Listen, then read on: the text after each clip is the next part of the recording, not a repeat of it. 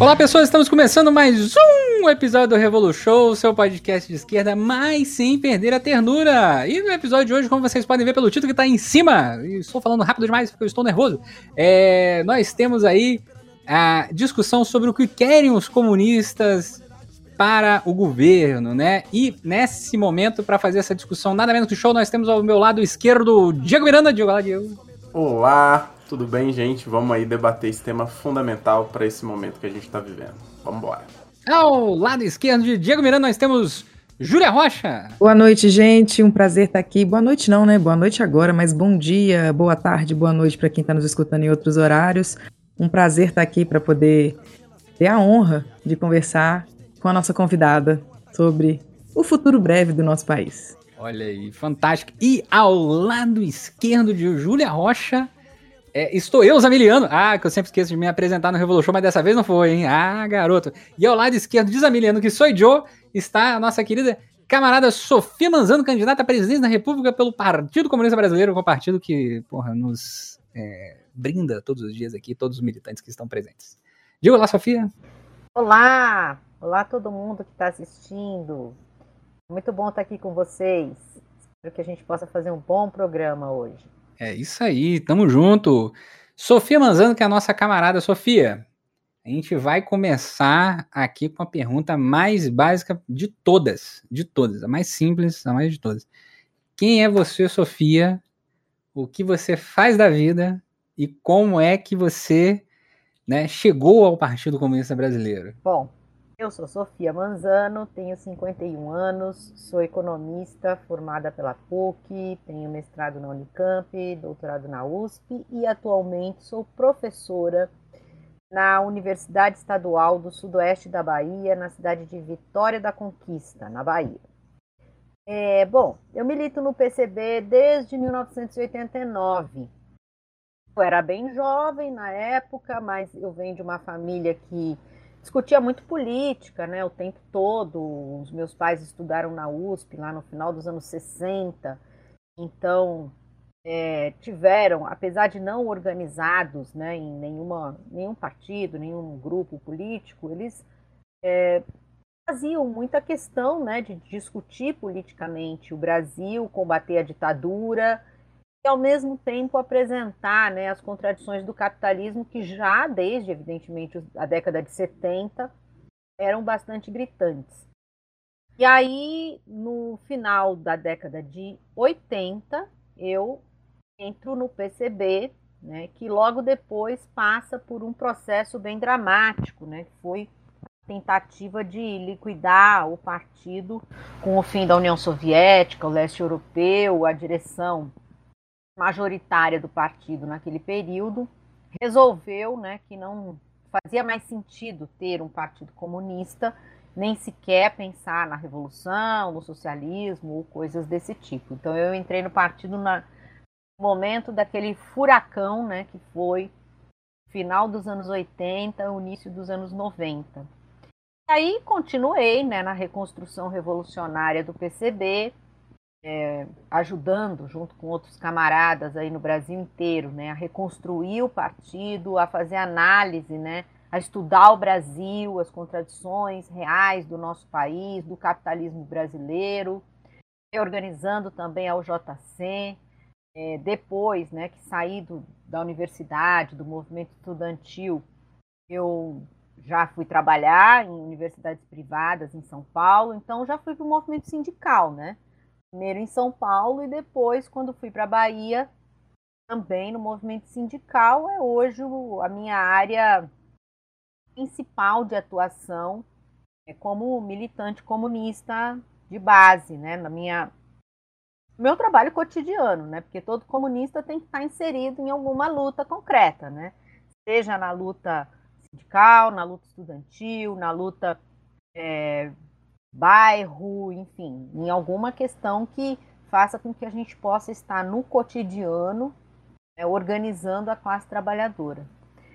Bom, também fui, né, em 2014, candidata a vice-presidente na chapa do Mauriase, e aí, esse ano, né, o PCB é, avaliou que era importante lançar uma candidatura à presidência da República e eu então assumi essa tarefa, né, levar adiante esse projeto, esse programa, né, e está sendo bem interessante, muito bom. Podemos conversar sobre ele aqui bastante nessa live. Acho que mais ou menos é isso. Depois, se alguém tiver alguma, alguma pergunta, fiquem à vontade para fazer. Muito bom, muito bom. Diego Miranda, é, tens o que é necessário para fazer uma pergunta para a nossa querida camarada Sofia Manzano aqui, para a gente começar essa nossa conversa? Eu tenho perguntas de amenidades no meio do caminho, porque eu sou o rei da amenidade. Tem um programa, mas eu acho que a amenidade é importante, fala aquela conexão com a galera. Né? Mas, Diego. Tenho, tenho sim. É, tem, aquele recadinho eu dou no final, né, Zami? Não, o recadinho você pode dar a qualquer momento. Eu até tinha esquecido o recadinho, você é muito melhor do que eu. é porque eu anoto as coisas. É, primeiro, gente, dizer. Você viu uma crítica que é uma, uma crítica. Não, é a vida, senão a cabeça a gente não dá conta. É, primeiro, falar um pouco sobre essa, essa, essa proposta da, da, da, entrevista hoje, da live, né? A gente tinha falado, inclusive, até no comentário da, da live do, do primeiro debate presidencial, que é, nós estávamos pensando numa proposta. A ideia era trazer é, o campo da esquerda socialista que tinha sido excluído né, daquele debate, para a gente poder fazer aqui um formato de debate. Então, isso deve ter mais ou menos três, quatro semanas. E a gente tentou de todas as formas, gente. As agendas são muito difíceis, a Sofia sabe, tá aqui para provar que é uma doideira. Então, agradecer aqui é, o Emanuel, o Vulgo Satã lá do PSTU, que fez o esforço para a gente tentar fechar a agenda, a Bia da UP, que fez vários exercícios em muitos dias para tentar fechar também a agenda e infelizmente a gente não conseguiu. Então, é, era essa a nossa proposta, né, assim, do que a gente conseguiria fazer, mas conseguimos fechar com a Sofia. Agradecer então o Antônio Lima também, o Liminha, camarada aí que facilitou para a gente esse processo. E também avisar a gente que a Lari não tá aqui hoje, porque a Lari sofreu um acidente de trabalho hoje, um doguinho mordeu ela. A, a Lari trabalha com pet e tal. E aí, infelizmente, ela não tá aqui, está sob base de remédios. Então, mande mensagem de consolo para a nossa camarada Lari. Eu, como bom assistente social, a primeira coisa que vem na cabeça é eu quero saber se vão abrir CAT, né? Que é comunicação de assistente de trabalho. Mas eu duvido, porque o patrão é foda. Né? Ele só muda de endereço. É, então, é, dizendo isso, então só para dar um recado aí, um pouco explicar esse processo, que a gente fez um grande esforço, gente. Fechar a agenda é um negócio muito difícil. E nós temos nossos limites também, como podcast, que todo mundo é militante, corre atrás, trabalha, enfim. É, então, dito isso, vou a minha pergunta para a camarada, que é o seguinte: é, a gente, em épocas de eleição, sempre é, chega um monte de frases de efeito, uma série de coisas. Antes da gente chegar no programa, eu queria que se você pudesse falar um pouco assim, quais são os principais problemas que o Brasil tem que enfrentar hoje, né? O diagnóstico que o PCB tem dos, do, das grandes questões assim que a gente tem que enfrentar para a gente depois ir discutindo ponto a ponto esses, essas questões, né? Porque eu acho que esse diagnóstico diferencia nós de outras é, organizações, de outros é, propostas e programas. é, essa é a, é a pergunta, né? quais são os principais problemas que o Brasil enfrenta hoje e aí eu vou dizer qual é o principal problema que o Brasil enfrenta hoje. Desse e esse problema, é, se, se equacionar esse problema, já é meio caminho andado para resolver todos os outros infinitos problemas que nós temos. O Brasil enfrenta hoje é a desorganização, o apassivamento e a cooptação da classe trabalhadora brasileira. A classe trabalhadora esteve muito organizada, muito ativa, mobilizada. Lá naqueles anos 80, que eu falei, né, que foi justamente o período assim que eu adolescente, né, é, vi, né, todo aquele movimento ascendente da classe trabalhadora que culminou, inclusive, na Constituição de 88, numa Constituição muito é, muito boa em comparação com o período em que a gente vivia no mundo inteiro. É um período em que o neoliberalismo já estava sendo implantado, inclusive nos países centrais. O Brasil é, produziu uma Constituição que foi muito avançada, inclusive para se comparado com os países da América Latina. E todo aquele movimento ascendente da classe trabalhadora, de derrotar a ditadura, de superar a ditadura, de é, conseguir né, alguns avanços importantes, ele foi sendo desconstruído, né? ele foi sendo. É, a classe trabalhadora foi sendo desorganizada, passivada, cooptada, de tal forma que hoje nós temos um problema político grave, né, um problema grave no país, que é essa desorganização e o apassivamento da classe trabalhadora, faz com que nós estejamos já nas vésperas de uma eleição presidencial importantíssima e o voto está sendo um voto. É, todo mundo que está votando aí, ou grande parte das pessoas que irão votar né, nesse primeiro turno, estão assinando um cheque em branco, porque não houve nenhum debate político sobre o que se quer para o país a partir de 2023, além de derrotar o Bolsonaro, que é muito importante, fundamental, e estivemos nessa luta o tempo todo. Então, reorganizar a classe trabalhadora é a tarefa é, principal nesse momento para a gente continuar o processo e resolver os demais problemas que evidentemente a gente só a gente sabe, né, que a, encaminhar mesmo um processo de resolução completa dos problemas do Brasil é uma revolução, né, e começar a construção do socialismo rumo ao comunismo. Mas mesmo antes disso, nós precisamos reorganizar a classe trabalhadora. Muito bom, muito bom. Camarada Júlia Rocha, tem questão? Eu tenho uma pergunta, eu acho que conversa com o que você trouxe, Sofia, porque eu acho que essa, essa reorganização da classe também é, fala sobre o que nós levamos na nossa subjetividade, né? Eu queria falar de memória. Queria falar dessa construção de memória de um povo. Né? A impressão que a gente tem antes de compreender os processos políticos que levam à construção desse imaginário social né, sobre determinado episódio, sobre um fato histórico, é uma coisa meio determinista, né, assim, como se um fato apenas precisasse acontecer para ser lembrado.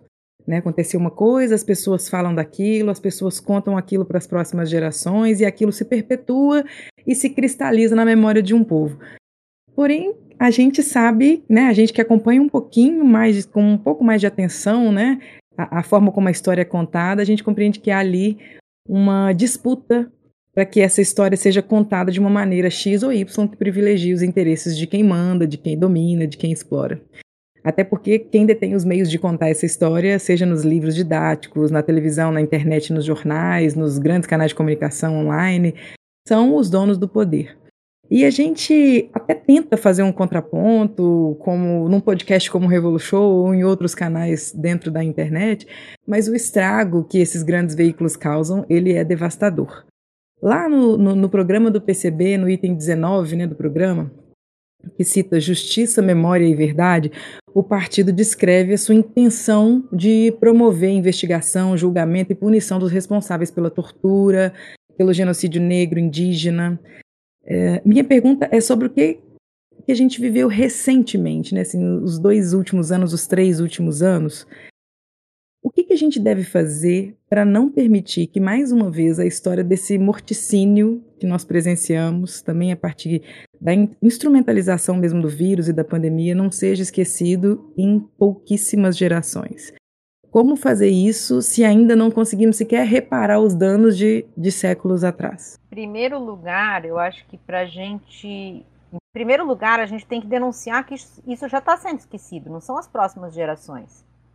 Porque, na medida em que, neste próprio processo eleitoral, em que nós queremos derrotar Bolsonaro, não entra no debate político o que ocorreu no governo Bolsonaro, não se coloca de forma contundente né, a, o, o, crime contra os brasileiros, as brasileiras, a humanidade, o planeta, o território brasileiro, a estrutura produtiva brasileira. Esse todo esse debate, né, é, passa como se nada tivesse acontecido, né, e que agora nós temos que derrotar, parece que simplesmente porque é uma pessoa, Bolsonaro é uma pessoa chula, bronca, uma pessoa que não, não nos representa bem nos eventos internacionais, e não o protofascista que promoveu toda essa tragédia que nós vivemos nos últimos dois, três, quatro anos, né? Então já está sendo apagada, né? Outra questão é o seguinte: nós vamos derrotar Bolsonaro nesse processo eleitoral. Em 2023 nós teremos outro governo, não esse governo fascista. Para gente ter memória, nós temos que fazer justiça. Essa justiça vai ser feita. Os crimes cometidos pelo Brasil ou melhor, pelo Bolsonaro contra o Brasil, contra a classe trabalhadora, a população em geral, população indígena, população negra, as mulheres, é, a, a reascensão do machismo, da misoginia, da LGBTfobia, o racismo. Esses crimes serão punidos ou nós vamos assistir novamente um grande acordão e jogar para baixo do tapete né, e, e, criar um novo processo de anistia falsa, né, é, horrível, né, como ocorreu no final da ditadura militar e que fez com que os crimes da ditadura, os crimes dos torturadores, dos assassinos, é, dos militares né, da, daquele período até hoje sigam impunes. Né? Então, é muito preocupante o que acontece no Brasil. Não é a primeira vez que isso acontece. Então, quando o PCB coloca no seu programa, né, que nós queremos sim vogar a lei de anistia, né, que permitiu o, o apagamento histórico, né, ou a tentativa de apagamento histórico dos crimes cometidos pela ditadura, permitiu até hoje, né, que muitos desses criminosos tenham passado o resto das suas vidas na maior tranquilidade. Os nossos, os nossos países vizinhos aqui, os nossos irmãos argentinos e chilenos não fizeram. Fizeram processos, principalmente os argentinos, né, processos de julgamento, prisão, responsabilização dos criminosos da, da ditadura. Nós não tivemos isso. Então, no nosso programa de governo, nós temos sim a revisão da lei de anistia para que o Brasil possa avançar na sua história, possa superar de vez esse processo. Minha grande preocupação no atual momento é que, infelizmente, tudo caminha para que a gente repita novamente esse processo de grande acordão, né, no sentido de deixar por. Vamos deixar do jeito que está, porque afinal de contas queremos paz e amor na face da terra, né? Vamos é, perdoar, não somos rancorosos. Não é uma questão de rancor, é uma questão de justiça. Porque se a gente não faz isso, não vai demorar muito tempo para que tudo isso se repita. Porque não vai ter memória. Porque a memória não vai existir. É, então, essa é uma luta que nós teremos que travar também agora, da agora até o final do ano. Né? Não é assim no futuro, daqui a 20 anos, 30 anos, nós pegarmos e falarmos, não, vamos lá resgatar o que, é que aconteceu na pandemia, com 700 mil mortos ou mais, né? com, todo, com, com todos os crimes cometidos pelo governo Bolsonaro nesse, nesse período, vamos é, desenterrar tudo isso. A gente tem que fazer com que isso não seja enterrado, né? que não seja colocado embaixo do tapete e que a justiça seja feita no sentido de mostrar para a sociedade brasileira que este período que nós passamos foi um período brutal, né, de uma brutalidade contra a população brasileira em geral e a classe trabalhadora em especial, as mulheres, os negros e negras, a população LGBT, indígena, colombola, e nós não podemos deixar isso passar simplesmente assim, bom, deixa, né, porque agora vamos construir algo novo se constrói algo novo em cima de uma tragédia sem que essa tragédia seja revelada, sem que ela seja sentida. Eu não sou, não sou psicóloga nem psicanalista, mas psicólogos e psicanalistas falam que quando a gente sofre uma perda, uma morte, a gente tem que ter o luto. Você não pode simplesmente dizer, fingir de conta que isso não aconteceu. Porque assim você fica sofrendo dessa perda o resto da sua eternidade sem dar conta de como resolver isso. O problema que nós temos hoje, por exemplo, no enfrentamento dos resquícios da ditadura, é que também é uma luta política nossa imediata, é como quando a gente fala da desmilitarização a segurança pública é, não é só, é também né, ter uma outra concepção de segurança pública, que não é essa, que não é uma concepção de segurança pública, é uma concepção de violência estatal, né, brutal, mas também uma coisa muito simples. Polícia militar, aparato militar para a repressão de civil, não existe em nenhum país minimamente democrático. Isso é um resquício da ditadura.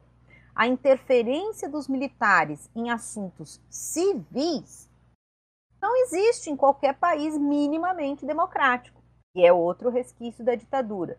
Então, todos esses resquícios né, da ditadura, esse, essas heranças da ditadura que nós temos até hoje, é muito por conta da gente nunca ter podido acertar contas com aquele período nefasto é, da nossa história. E nós não podemos repetir isso novamente.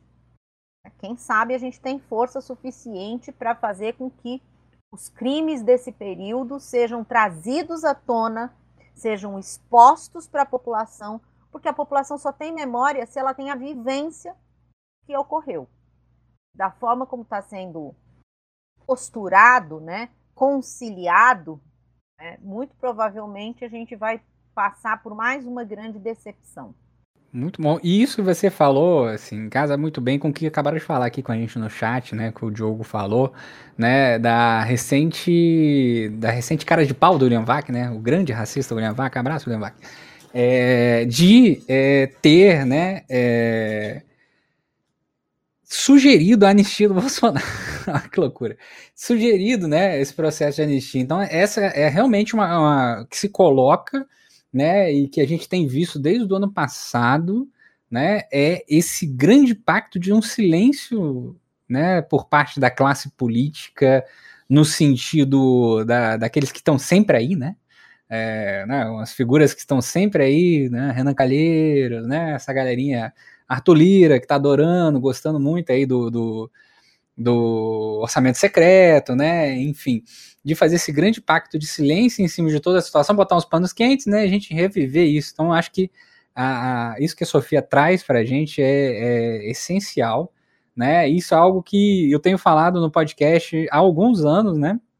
De que a construção do que é Bolsonaro e a existência do que ele é enquanto indivíduo e a sua família, né, enquanto coletividade dele, né, é, e tudo que ele defende só é possível exatamente por não termos resolvido os processos que foram a ditadura militar brasileira é, de 64 né, até pós-85, na verdade, né?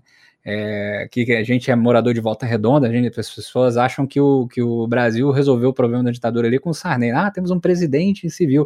A gente é morador de Volta Redonda, a gente sabe muito bem o que, que é uma cidade é, ter sido invadida pelo exército brasileiro em 1988, né, assim, um ano que a Constituição já estava sendo discutida, foi promulgada no final do ano né? Assim, uma, uma, com três trabalhadores fuzilados. Então, assim, a gente tem muito esqueleto no armário brasileiro, né? E a gente tem, nesse exato momento, é, a carne apodrecendo nesse armário e a gente tentando discutir, falando, gente, olha, pelo amor de Deus, olha a situação que está acontecendo. Então é isso. A gente realmente o que a Sofia coloca é que a gente não pode deixar isso ser enterrado e definitivamente e, não trabalhar numa perspectiva arqueológica, né? de levantar aquilo 30 anos para frente e tentar discutir, né, como foi, por exemplo, o processo da própria Comissão da Verdade, que tiveram vários problemas, inúmeros problemas, né, inúmeras pressões da, da própria, dos próprios é, militares contra ela, né. Então é, é essencial, realmente essencial o que está sendo pontuado pela camarada aqui nesse exato momento, né. E esse processo todo, né, tal qual o processo da ditadura militar brasileira, né, é, que deixou para trás né, um legado de achatamento salarial absurdo na classe trabalhadora na década de 80, ele é repetido numa velocidade enorme também nesses quatro anos do governo Bolsonaro. Então é impressionante, né? os, os militares entram né, no poder pela assim chamada via democrática, né? A gente tem que lembrar que teve um golpe de 2016 aqui, para todo mundo que está falando com a gente aqui nesse momento, né? É, da, do, impeachment ali da, da, da, Dilma naquele momento, assim, foi um processo abilolado, né? Eu acho que não existe adjetivo melhor, né? É, e que em é, agora no momento que a gente está vivendo, existe esse, também esse achatamento. Se eu me lembro bem, eu acho que a gente teve uma perda salarial do salário mínimo de 7,2% ou estou incorreto?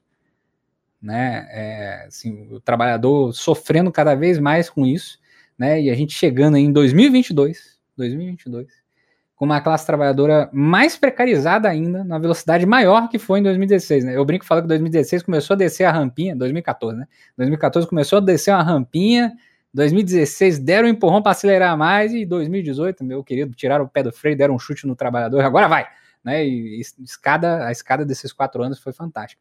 É, e aí, nesse sentido, né? Nessa minha breve introdução, parece até o João Carvalho. Nessa breve introdução, né, para a gente matar a saudade aí das breves introduções do camarada João, é, que é, eu quero levantar isso para Sofia rapidamente. Sofia, é, no nosso programa, como, como você coloca essa questão da gente tentar recuperar, né, a classe trabalhadora recuperar nesse, nesse momento, é, esse, tanto a possibilidade de ter uma vida mais digna, porque a, a dignidade, assim, a classe nossa classe, pela primeira vez a gente ultrapassa o número de informalidade, uma das primeiras vezes, né?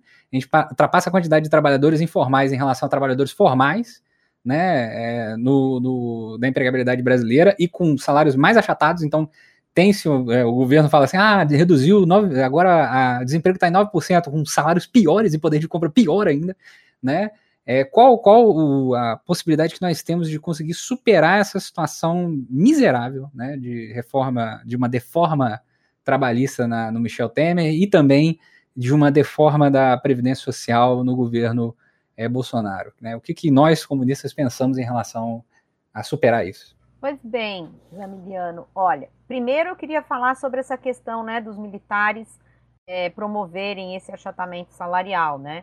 É, isso é uma questão também que a gente tem que, de, tem que deixar bem, tem que diferenciar bem das outras forças políticas, né? Para evidenciar que é, a burguesia interna brasileira, ela ainda carrega de forma bastante acentuada os seu estatuto escravocrata. Né? É, não houve no Brasil ainda superação, digamos, da, da escravidão e do período né, de mais de 100 anos atrás, né, em que a burguesia pode tudo e se utiliza de qualquer forma e de qualquer instrumento de força a conseguir reaver os seus ganhos né, e os seus processos de acumulação de capital. Então, assim como você bem disse, né, no período da ditadura, foi um período de, de crescimento econômico, ou seja, de crescimento do capital em cima da superexploração da classe trabalhadora, com achatamento salarial, com uma, uma acelerada e desenfreada e desorganizada é, um desorganizado movimento de êxodo rural, sem reforma agrária, com o inchaço das cidades, a precarização completa né, da vida das populações trabalhadoras brasileiras naquele período da ditadura. Mas que resultou, sim, um período de grande acumulação de capital.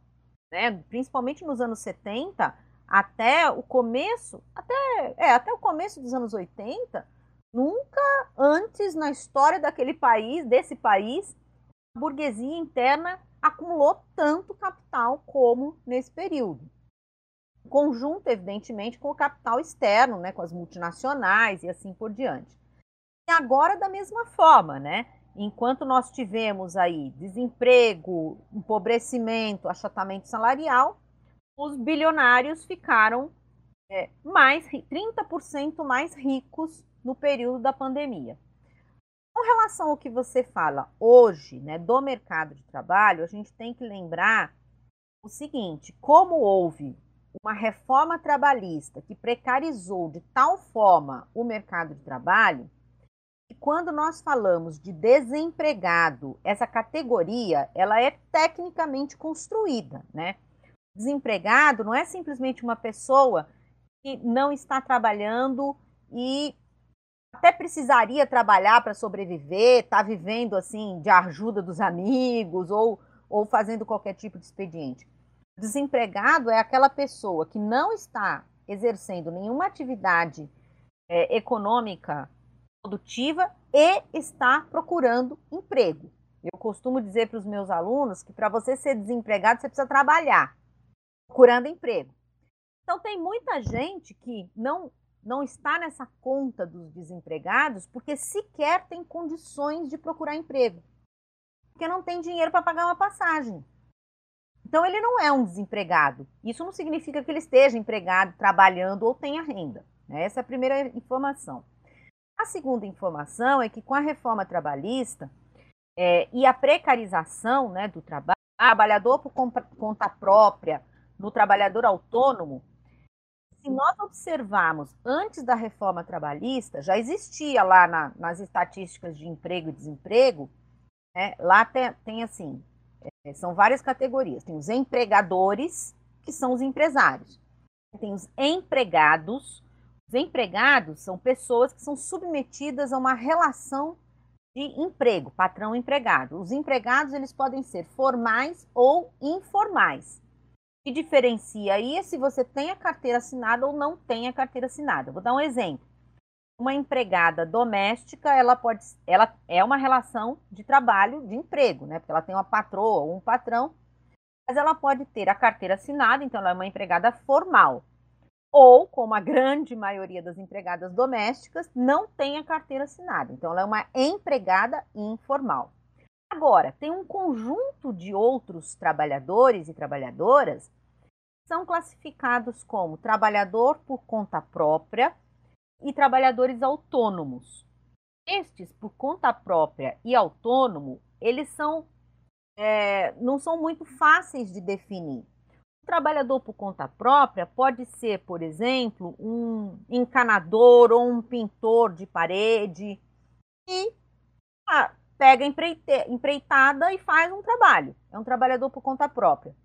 Mas pode ser também um Uber. Pode ser também o, o entregador de aplicativo. Porque esse sujeito, essas pessoas, elas não são classificadas como empregadas, porque é como se elas não tivessem patrão. Né? Mas elas têm. Né? Assim como o trabalho autônomo, né, o trabalhador autônomo, que antes era muito vinculado aos profissionais liberais, como médicos, dentistas, veterinários, arquitetos, engenheiros, hoje já foram proletarizados, né, essas, essas profissões elas já estão muito vinculadas aos é, ao emprego mesmo, né? Hoje, médico. Ah, Júlia é médica, né? Júlia pode dizer mais do que eu. O nível de proletarização que existe na medicina, né? Engenheiros, médicos, é, veterinários, eles são empregados de clínicas, de hospitais, de planos de saúde, né? Diferente do, do sei lá, 50 anos atrás, que a pessoa tinha um consultório, né? Era um autônomo, de fato. Mas, hoje, com essa história de que muitos profissionais precisam ser MEI, né? Microempresa individual, para trabalhar para os outros, né? eles também não são classificados como empregados, são classificados aí como empreendedores, né? E de fato eles são empregados. Então, o desemprego hoje no Brasil, ele não reflete mais tão bem quanto antes, né, quando a gente tinha antes da reforma trabalhista, também não era 100%, né? Mas enfim, era bem melhor do que hoje.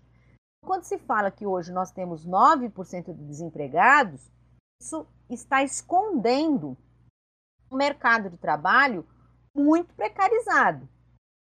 Envolve, por exemplo, não é considerado desempregado uma pessoa que é, utiliza o seu carro para ser Uber de vez em quando, porque ele está trabalhando, entendeu? Então ele não é desempregado, quando de fato ele é. Mas muito bem, você, eu estava só explicando né, o que é que esconde né, essas, essas estatísticas né, que são apresentadas por conta das mudanças na legislação trabalhista, da reforma trabalhista. Aí ah, tem que fazer uma outra denúncia também. Desde 2012 ou 2013, a Organização Internacional do Trabalho, a OIT, ela mudou o nome é, da população que faz que participa do mercado de trabalho. Porque da, de toda a população brasileira, toda a população de qualquer país, tem uma parte da população que participa do mercado de trabalho, que são as pessoas ocupadas e as desempregadas, e o restante da população é inativa. Pode ser inativa por vários motivos, ou porque já é aposentado, ou porque é criança, que ainda não entrou no mercado de trabalho, ou porque não está no mercado de trabalho, porque é rico milionário, ou porque muitas donas de casa, né, que só trabalham em casa, não é considerada trabalho, né? Enfim, antigamente, antes de 2012, todo mundo chamava essa população né, que participa do mercado de trabalho de população economicamente ativa. Por quê? Porque ela envolve todas essas categorias de pessoas que eu acabei de falar. Os empregadores, os empregados, os empregados formais e informais, os trabalhadores por conta própria, os trabalhadores autônomos e os trabalhadores em ajuda à atividade familiar. Acontece que em 2012 ou 2013, o, a OIT mudou o nome dessa população economicamente ativa e agora passou a chamar de população na força de trabalho. Eu escrevi até um texto sobre isso, dizendo que isso é errado, porque engloba na chamada população na força de trabalho os empregadores. Os empregadores não são força de trabalho, porque eles não vendem a força de trabalho. Então, vejam, é, na economia, é, existe permanentemente uma tentativa de mudar o nome das coisas para ludibriar, ludibriar a classe trabalhadora a todo momento, principalmente para que a gente acredite que somos de fato seres humanos iguais, não pertencemos a classes sociais diferentes. É, então se fala, olha, o sujeito que é, trabalha para aplicativo é um empreendedor. Enquanto esse termo empreendedor já foi muito utilizado pelo Schumpeter lá na década de 20 ou 30, como empreendedor existe no capitalismo, é o capitalista. Ele é empreendedor, ele tem o capital, ele faz o investimento, ele é empreendedor. Uma pessoa que está se virando, vendendo bolo no ponto de ônibus de madrugada, com café, para tirar um troquinho para comprar o almoço não é empreendedor. Ele está se virando ali para não morrer de fome. Né? Então, eu costumo dizer que o, a economia né, funciona como a missa em latim na Idade Média. Né? Você constrói termos bastante complicados ou, ou às vezes incorretos, é para que a população e a classe trabalhadora esteja o tempo todo achando que ela e o capitalista estão ali as mesmas condições. Né? Então, agora é a população na força de trabalho. Ou, quer dizer que agora o dono do, do Itaú vende, vende a sua força de trabalho, assim como os bancários? Como é que é isso? Né? Então, essas são é, informações importantes. Mas eu nem respondi a sua pergunta. A sua pergunta era o que, que a gente faria, né? O que nós faremos. Bom, em primeiro lugar, é, é urgente nós avançarmos na luta, é, não só para revogar a reforma trabalhista, mas para partir para a ofensiva nesta área da existência que é o mercado de trabalho. A principal luta que nós colocamos nesta campanha eleitoral e que levaremos adiante é a redução da jornada de trabalho para 30 horas semanais sem redução salarial. Forma A. Primeiro, se você reduz a jornada de trabalho, não reduz o salário, em termos de salário hora, está havendo um aumento né, da hora trabalhada. Então, tem um, reajuste salarial por hora trabalhada. Mas não é só isso abre-se imediatamente cerca de 50% de vagas no mercado de trabalho formal. É o que, que permitirá a incorporação no mercado de trabalho formal de um contingente bem significativo de trabalhadoras e trabalhadores. Além disso, como o mercado de trabalho formal ele é o parâmetro para o informal, claro que o mercado de trabalho informal o trabalhador tem muito menos direito e está muito mais suscetível às diversas é, criminalidades trabalhistas, né? E o patrão exerce, porque ele não tem nem a formalização, né, do seu contrato. Mesmo assim, passa a ser um parâmetro, né? Então, reduzir a jornada de trabalho para o trabalho trabalhador formal também vai pressionar a redução da jornada de trabalho para os demais tipos de trabalho que a gente tem hoje na sociedade. E é importante né, a redução da jornada de trabalho para que a gente possa recuperar né, o tempo da nossa vida para poder continuar os estudos, para é, praticar atividades físicas, culturais, de lazer, religiosa, cuidar da família, enfim, tem que ter tempo para viver, né?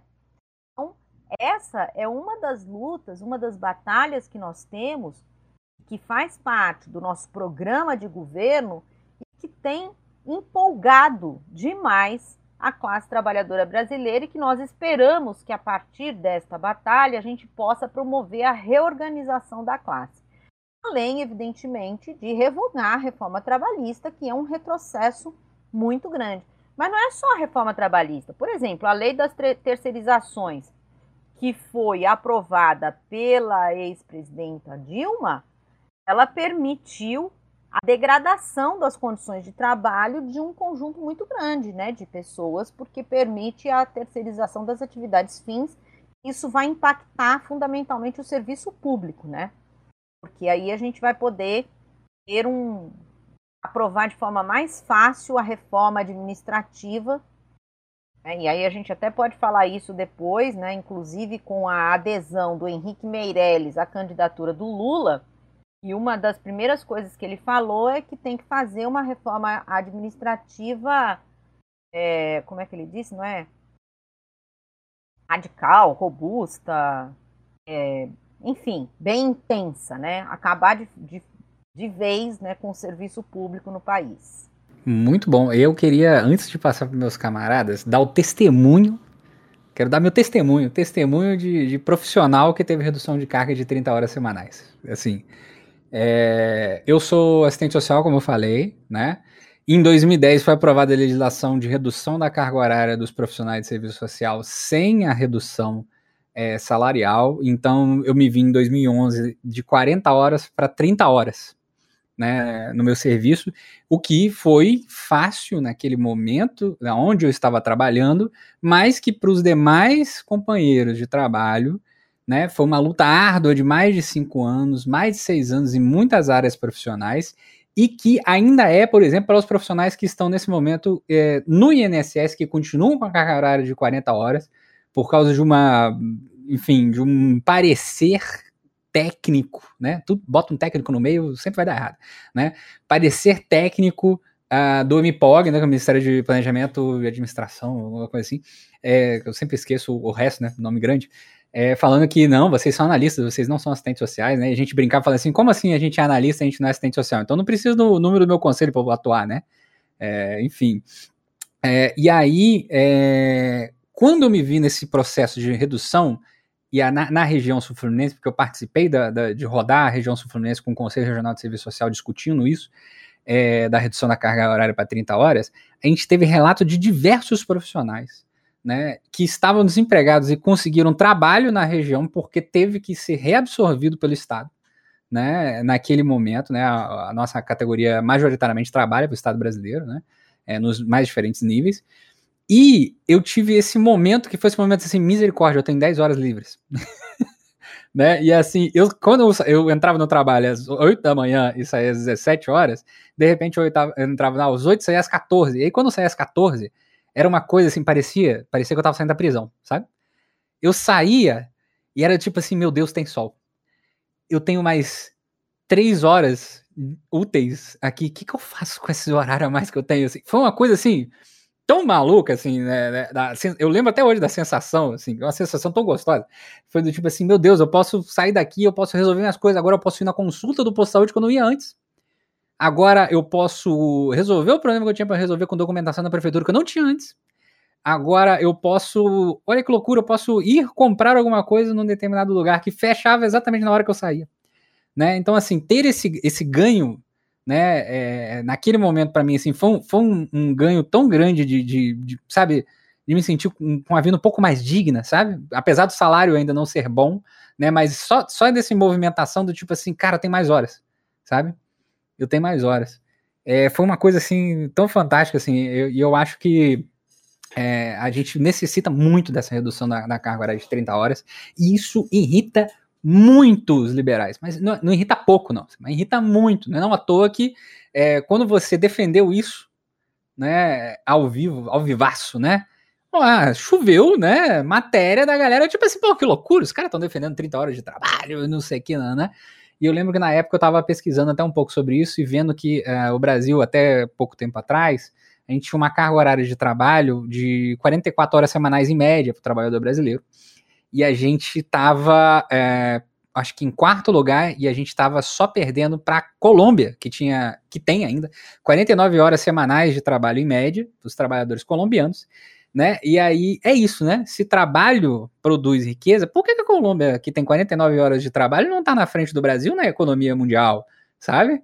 É, e por que, que o trabalhador colombiano não está ganhando melhor do que o trabalhador brasileiro, né? E assim por diante, que foi aquilo que você falou também na Jovem Pan, se eu me lembro bem, que foi fantástico, né? Assim, você, achei, achei muito bom isso assim. Então, quer dizer então que o trabalho produz riqueza?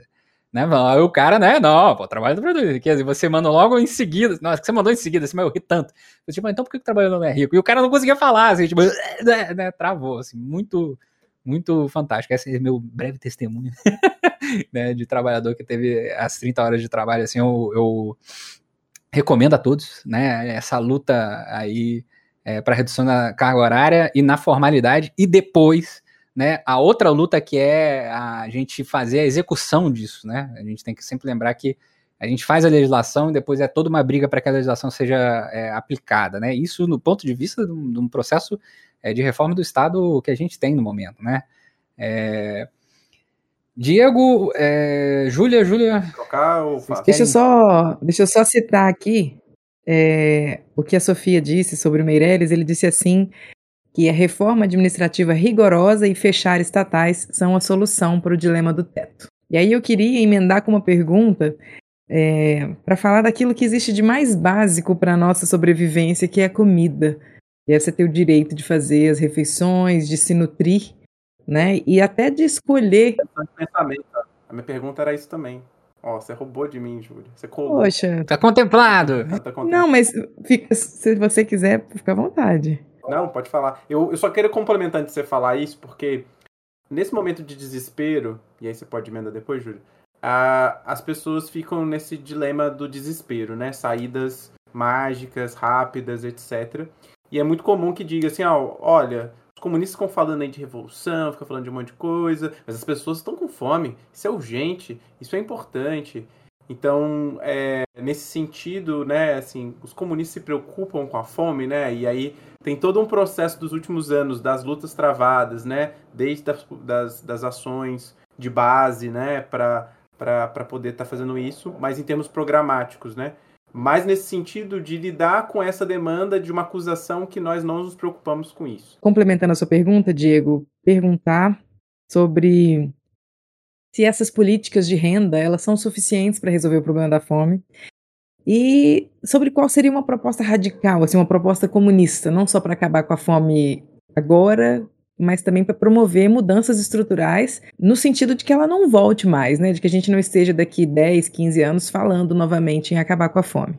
Bom, em primeiro lugar, eu quero dizer o seguinte: que nós é, nos colocamos nessa campanha eleitoral é, com um programa governar o Brasil de agora. É lógico que o, a nossa estratégia é a estratégia da Revolução Socialista. Mas o nosso programa não é o programa de construção do Brasil socialista. Né? Até porque o Brasil socialista vai ser construído com a classe trabalhadora organizada no poder popular, colocando as questões urgentes e necessárias né, para esta nova forma, novo modo de organizar, de, de, de, estabelecer as relações sociais de produção, de distribuição, de convívio, etc. Então, nosso programa é um programa de governo para já. Só que é um programa de governo que enfrenta os principais inimigos da população trabalhadora brasileira. Essa é a diferença, por exemplo, de um outro programa de governo que, afinal de contas, a gente nem consegue descobrir muito bem quem é, porque não está sendo debatido né, na atualidade da campanha eleitoral. Né? Nós só temos aí promessas com relação a um passado, né, que não é a mesma coisa. Mas, com relação à questão da fome, é evidente que nós, comunistas, vencendo a eleição deste ano, nós vamos continuar com os programas emergenciais de transferência de renda, porque as pessoas que têm fome têm que comer já, nesse momento, e precisam desses recursos, como o Bolsa Família. No entanto, com mudança nas características desse programa, porque programa, os programas né, é, assistenciais, né, de, é, de socorro imediato das diversas parcelas da população que acessam através do CAD único, eles fazem com que a população assistida ela tem que passar por um processo que eu, que eu apelidei de meritocracia da desgraça. É o seguinte, o, o, o beneficiário do programa ele tem que ficar o tempo todo provando que ele é muito pobre, que ele é, é muito desesperado para não perder a bolsa, para não perder o, o acesso ao programa.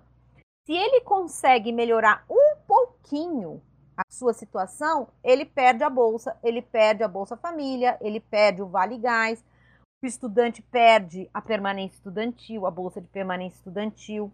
Então vejam que os, esses modelos de programas assistenciais focalizados, eles são muito cruéis, inclusive, com a população atingida, e eles são ineficientes no longo prazo. É porque se o Brasil tivesse de fato acabado com a fome, ou pelo menos retirado o Brasil do mapa da fome definitivamente, a fome não voltaria. Mas não tirou. Né? Não tirou por quê? Porque o desenho do programa é ruim e porque as medidas estruturais não foram efetuadas. Que medidas são essas? Além, evidentemente, de toda essa modificação no mercado de trabalho, para abrir novas vagas de trabalho, para revogar as reformas trabalhistas que foram feitas, que superexploram a classe trabalhadora, que achatam a remuneração da classe trabalhadora, nós temos que enfrentar hoje problema da produção de comida no Brasil. E aí é enfrentar um dos maiores blocos burgueses do nosso país, que é o agronegócio. É o, agronegócio é uma das frações de classe da burguesia interna que mais comanda as políticas no Brasil. Tanto o Congresso Nacional, com a bancada, a bancada do boi, com a bancada da bala e a bancada da Bíblia, ela, elas, na verdade, formam um único bloco que é o interesse do agronegócio. É claro que tem umas diferençazinhas ali entre eles, mas eles estão bem juntinhos em defender os seus interesses. Então, é essa ação né, da classe é, da burguesia interna brasileira, ela comanda a política, comanda o Congresso Nacional, comanda a política econômica, macroeconômica, porque as medidas que são adotadas né, de ajuste fiscal por um lado, e por outro lado, de é, é, benefícios fiscais para o agronegócio, como a Lei Candir, como o Plano Safra, né, que só esse ano é de 348 bilhões de reais para o agronegócio. É uma série de isenções fiscais que são concedidas ao agronegócio mostra como essa fração da classe dominante ela comanda a política econômica estatal brasileira. Mas ela também comanda a, a política cultural no país quando ela financia né, e faz ser esmagadoramente disseminada pelo país, esse, essa produção de baixa qualidade dessa mercadoria né, da, da indústria musical, né, que esmaga as manifestações culturais próprias da juventude e do povo brasileiro em geral, é responsável, em última instância, pelo aumento da criminalidade, da violência no campo, foi também responsável, pressionou para que as regulamentações sobre a compra e transporte de armas e munições no Brasil fosse desregulamentada, aumentando brutalmente o armamento civil no Brasil, gerando mais violência ainda. É, enfim, é, é, é o setor responsável pela degradação ambiental brutal, é o setor que mais invade terra no Brasil.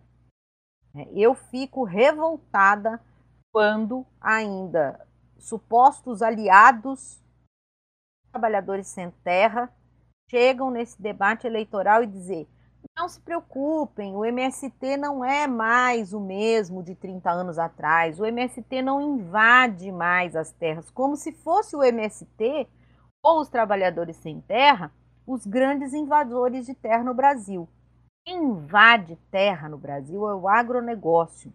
Invade terra indígena, invade terra do Estado, invade reservas florestais, reservas, é, biomas, destrói biomas também envenena os rios, o solo, a comida e as pessoas que trabalham né, com agrotóxicos.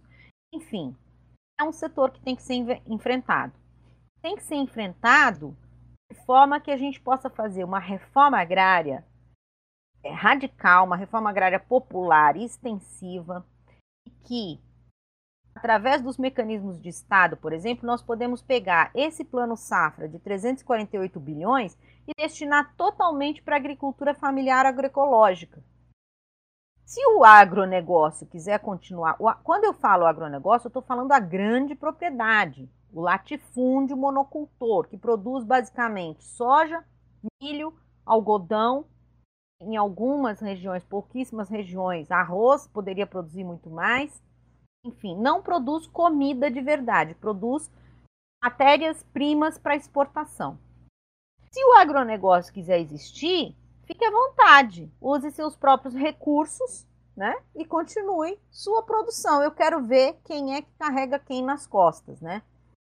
E essa nossa campanha eleitoral ela tem dado resultados por exemplo, quando eu vejo, né, desde o início da pré-campanha, já alguns meses atrás, que nós falamos da necessidade de enfrentar o agronegócio de maneira radical contundente, né, de forma contundente, e todo mundo ficou meio assustado, né, e nós começamos a apresentar as propostas concretas, eu vejo que já tem dado resultado, porque inclusive aquela propaganda da Rede Globo, né, que o agro é pop, o agro é tech, o agro é tudo, surpreendeu agora, né? Porque eles têm que mudar a narrativa. Então, eu não sei se vocês viram, mas agora o agro é quilombola.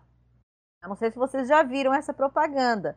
Então, eles já estão até mudando, né, a, a narrativa que eles têm para passar para a população assim, olha, essa essa comunista aí está falando besteira, porque na verdade, olha como o agro é bonzinho, ele é quilombola. Não, nós queremos que todo o agro seja quilombola, seja indígena, seja agricultura familiar e que acabe o agro da grande propriedade, do latifúndio, monocultor, poluidor e assim por diante. Então, medidas desta natureza são medidas importantíssimas para que a gente possa acabar com a fome de uma vez por todas.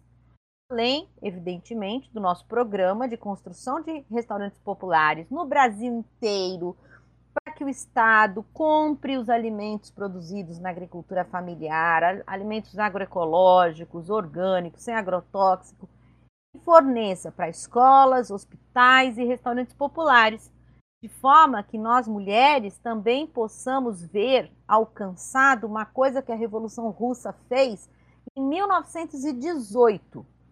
Há 104 anos atrás, as mulheres na Revolução Russa conseguiram socializar uma parte do trabalho doméstico através dos restaurantes populares, dos restaurantes coletivos né, que faz com que nós mulheres não tenhamos que ficar cozinhando todos os dias dentro de casa, o que gera o sobretrabalho, o trabalho não pago, o trabalho reprodutivo da mulher. É isso.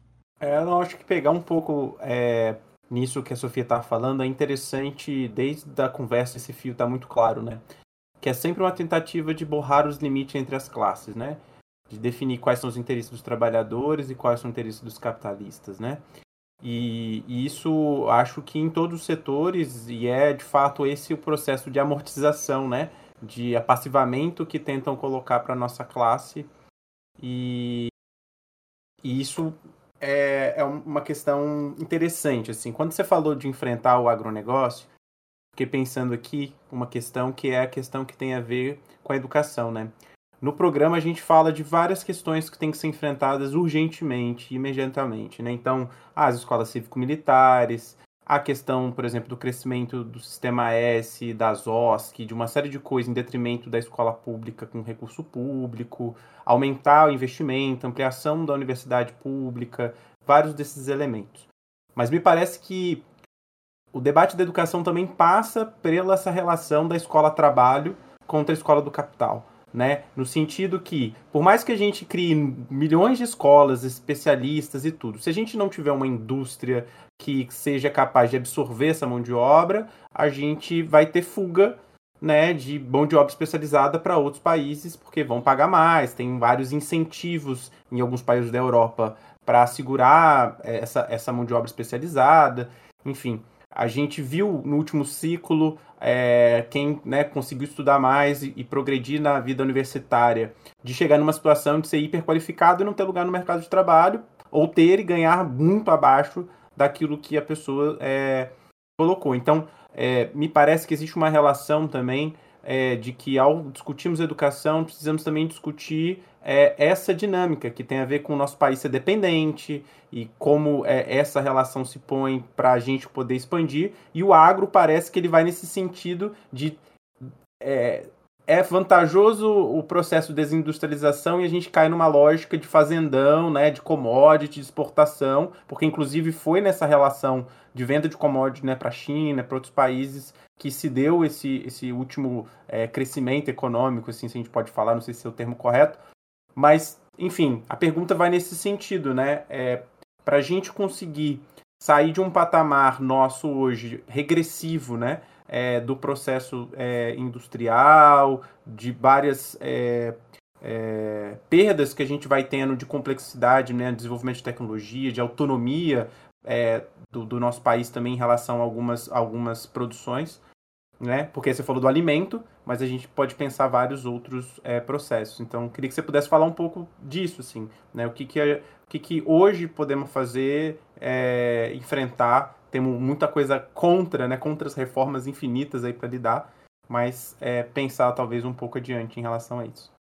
É, então, com relação a esse processo produtivo mais amplo no Brasil, né, nós temos um processo de desindustrialização é, que é promovido, né, que foi promovido desde os anos 90 pela própria burguesia interna, né, não foi, não, ninguém obrigou né, a burguesia interna a vender as suas indústrias que eram subsidiárias das grandes indústrias multinacionais e estatais a venda das estatais também, né, que também acelerou o processo de desindustrialização.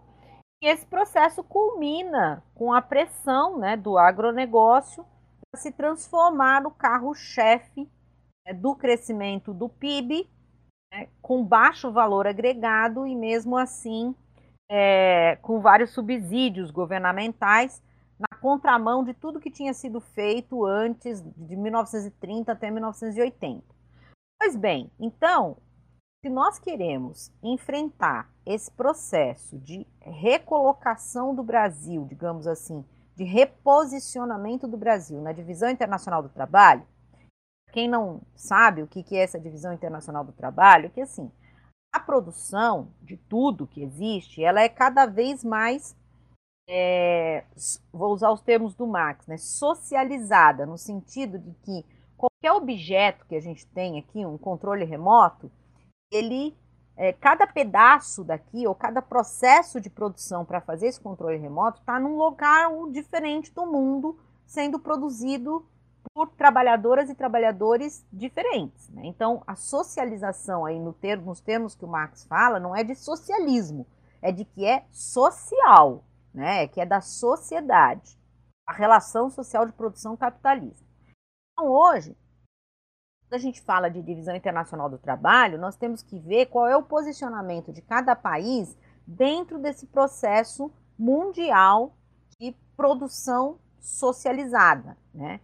E o Brasil saiu de uma posição que era de, de ser né, um país industrializado com uma complexificação bem significativa do seu processo de industrialização e está transitando novamente para uma posição de ser primário exportador. Então, hoje, os carros-chefes da economia brasileira são produtos do agronegócio, da agricultura latifundiária, produtos extrativos, né, da mineração. Eu e a Júlia passeamos ali pela tragédia que é a mineração em Minas Gerais, mas também a Amazônia, com diversas denúncias né, de territórios indígenas sendo é, invadidos por mineradoras multinacionais, mineradoras canadenses, mineradoras holandesas, já chegando nos territórios indígenas, já homologados nas reservas indígenas e destruindo tudo, assim, destruindo de forma avassaladora, né? Que está longe da gente, a gente não enxerga, pensa que não existe. Então, é a mineração, a, a venda de commodities é, primárias, com, é, é, soja, milho, carne, vários tipos de proteína, é, água, né? Porque a produção de soja, a produção de carne, a exportação, ela utiliza uma quantidade de água gigantesca, né? Petróleo, minérios de vários tipos, urânio e, e assim vai. Então, veja só, nós estamos esses últimos 30 anos, o Brasil transitou de uma economia mais ou menos complexificada para uma economia muito simples. E uma economia muito simples não precisa de cientistas, de, de trabalhadoras e trabalhadores especializados, né, com capacidades técnicas é, avançadas. Né? Um país agrário exportador ou primário exportador não precisa sequer de uma universidade. Universidade no sentido do espaço da produção e reprodução do conhecimento. Não precisa. Né? Por isso, quando a gente fala de educação e do modelo de universidade e de escola que nós comunistas defendemos, e aí nós temos todo um programa desenvolvido, especialmente pela UJC, pela União da Juventude Comunista, do movimento pela escola popular e o movimento pela universidade popular, isso, esses modelos né, diferenciados de educação que nós colocamos, ele é trazido para dentro do nosso programa de governo no sentido de que nós estamos propondo, né, que tanto as escolas né, primária, não, é, não chama fundamental e média, como as universidades, elas sejam totalmente públicas, estatais e gratuitas. Né? É importante ressaltar o perigo iminente né, da aprovação da PEC 206, cobrança de mensalidade nas universidades públicas brasileiras, que não diz respeito a promover nenhum tipo de justiça social, porque o filho do rico estuda na universidade, porque se a gente quer promover justiça social, a gente tem que acabar com o rico. Eu não estou falando que é para exterminar, estou falando que é para cobrar imposto dele para ele deixar de ser rico. Né? ele vai pagar, sim, pela universidade através da tributação da renda, da propriedade dele. Né? Mas a universidade tem que ser financiada pelo Estado, tem que ser 100% pública, estatal, porque há uma diferença entre o público e o estatal, e gratuita. E mais ainda, avançar no sentido de que essa universidade ela seja de fato uma universidade popular. O que, é que significa isso? popular não é apenas que ela acolha os filhos e filhas da classe trabalhadora, isso é importante também, mas que ela produza em é, consonância, né, em relação direta com a classe trabalhadora. Né? Ela atenda às necessidades e acolha a classe trabalhadora na sua totalidade, o que não acontece. Né? Mesmo com os programas né, de, de cotas, que são importantes, né, de expansão da universidade, lá nos governos petistas, né, que trouxe muitos filhos e filhas da classe trabalhadora para dentro da universidade pública, que é muito importante e deve continuar, mas qual é o modelo de educação que nós tivemos? Uma educação que faz com que esses mesmos filhos da classe trabalhadora, quando eles saem da universidade vão para o mercado de trabalho e eventualmente eles conseguem superar as condições dos seus próprios pais, é, a ideologia dominante da meritocracia está presente nessa nova juventude formada pelas universidades brasileiras. Então, esses jovens, eles não percebem que tudo aquilo que foi possível de transformação na sua vida foi um processo derivado de uma política pública. Não, ele acredita que aquilo é mérito próprio individual e que se os outros jovens pobres das suas mesmas condições não tiveram, não alcançaram o que eles alcançarem, é porque são fracassados.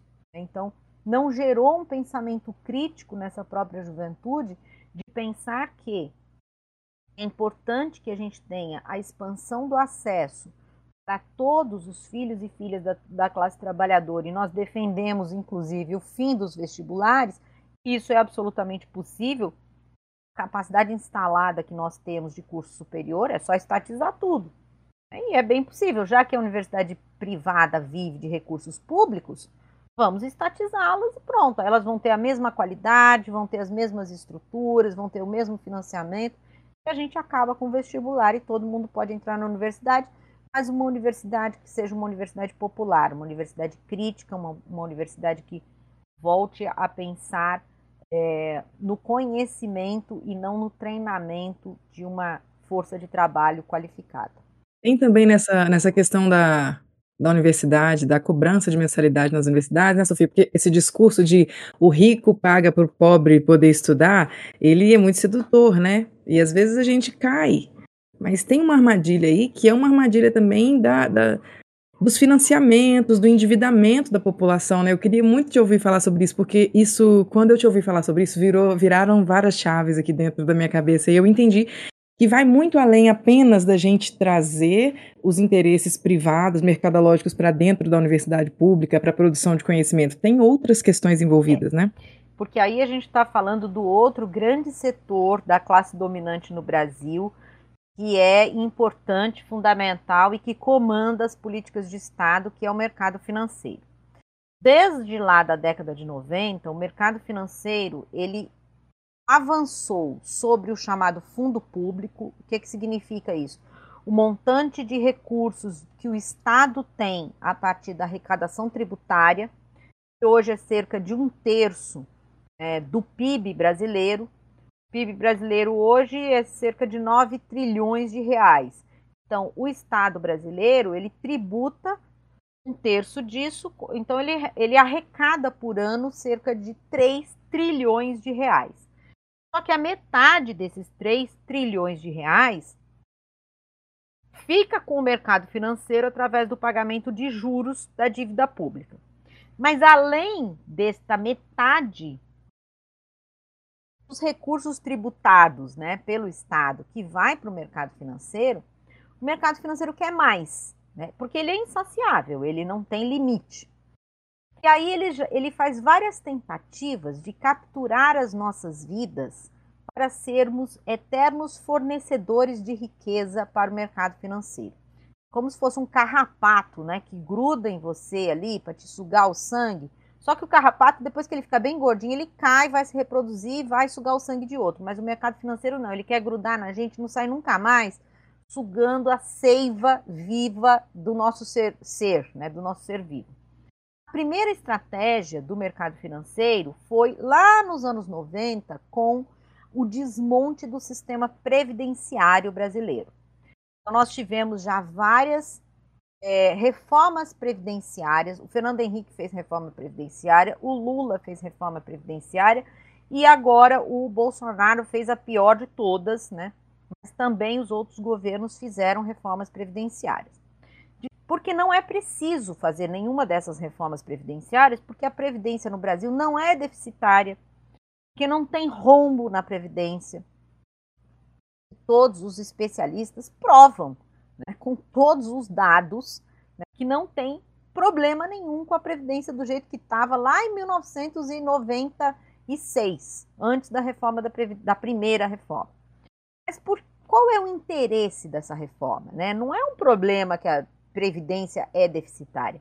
Na verdade, eles querem ou acabar com a Previdência Pública, como foi feita no Chile, a Previdência Pública desapareceu completamente, só sobrou lá no Chile o que nós temos aqui, que é o BPC, né? que é o benefício de prestação continuada, ou seja, se você é pobre, pobre, pobre, pobre, em mais de 65 anos, tem que ter sobrevivido, né, a pobreza até chegar nos 65 anos. E não tem nenhum tipo de remuneração, então você recebe um BPC, um benefício de prestação continuada. O resto tem que ter uma previdência privada. O Chile foi feito dessa forma lá no início dos anos 80 foi uma tragédia, né, com os velhinhos chilenos se suicidando em massa porque não tinham como sobreviver, não tinham o que comer, não tinham como comprar um remédio. Bom, previdência no Brasil, o sistema financeiro no Brasil tentou então, lá desde os anos 90, capturar as nossas vidas para que nós brasileiros pudéssemos é, entrar nessas previdências privadas e nos tornar então, eternos fornecedores de recurso para o sistema financeiro via previdência privada. Acontece que eles não contavam com uma característica cultural, talvez, do povo brasileiro, que não pensa muito na velhice, né? Cá para nós, eu tenho filho de pouco 20, 26, 27 anos. Eu falo, meu filho, você sabe que você não vai se aposentar? Ele, ah, eu sei. Você não está preocupado com isso? Não. E assim é a juventude toda. Bom, para o bem ou para o mal. É, Sofia, esse. Eu, eu, trabalho muito com jovem, né? Eu sempre falo isso, né? Assim, a gente já foi jovem também, né? E eu tenho uma brincadeira que eu falo com a galera que o jovem tem que acabar, né? Que, assim, a, a, a, super brincadeira que eu faço é que o jovem é um estado de espírito, né? Ele não é, né, somente um, uma idade. Mas o jovem ele tem essa coisa, assim, de, de. Ah, depois eu vejo. Aí quando chego depois é tipo assim, puta merda, por que, que eu não vi esse negócio? Né? Pois é, mas mas por sorte, talvez, né? É, essa juventude não está entregando já a sua juventude ao mercado financeiro via é, contratação de previdência privada. Então não deu muito certo. Porque não é só o jovem, né? O jovem é assim, mas também a classe trabalhadora mais adulta, pelas dificuldades que passa, você acha que uma pessoa que ganha um ou dois salários mínimos para uma família de quatro pessoas vai honrar uma previdência privada todo mês, retirando dinheiro ali, nem que seja da sua cerveja de final de semana? Não vai não. E eu acho bom que não faça mesmo. E tem um acréscimo. Eu apoio. Exato. Eu apoio. É, e tem um acréscimo, né, assim, que são tantas regras previdenciárias que as pessoas ficam confusas, né? São tantas, assim, tipo, Aí a pessoa, tipo, depois eu vejo esse negócio aqui, porque muita regra, muita coisinha, muito pormenor, né? Assim, é, inclusive eu, eu brinco que para mim é real, assim, eu acho que muitos pormenores e muitas regras são feitos para a pessoa desistir mesmo. Mas no caso da previdência privada, não, eles queriam de fato que as pessoas fossem, né, de, de cabeça, assim, para a previdência privada. E não deu certo, não deu certo. É pouca gente que fez previdência privada, é mais uma classe média alta, que é mais disputada mesmo, que ganha dinheiro no mercado financeiro e tal. Agora, vindo aqui para a questão da educação, né, que a Júlia perguntou. É, o mercado financeiro, então, descobriu uma outra forma de capturar a vida da nossa juventude para o resto da existência dela, que é a tal da cobrança da mensalidade nas universidades públicas. Primeiro, foi feito todo um processo de é, redução do orçamento público para as universidades, né, que vem paulatinamente sendo construído.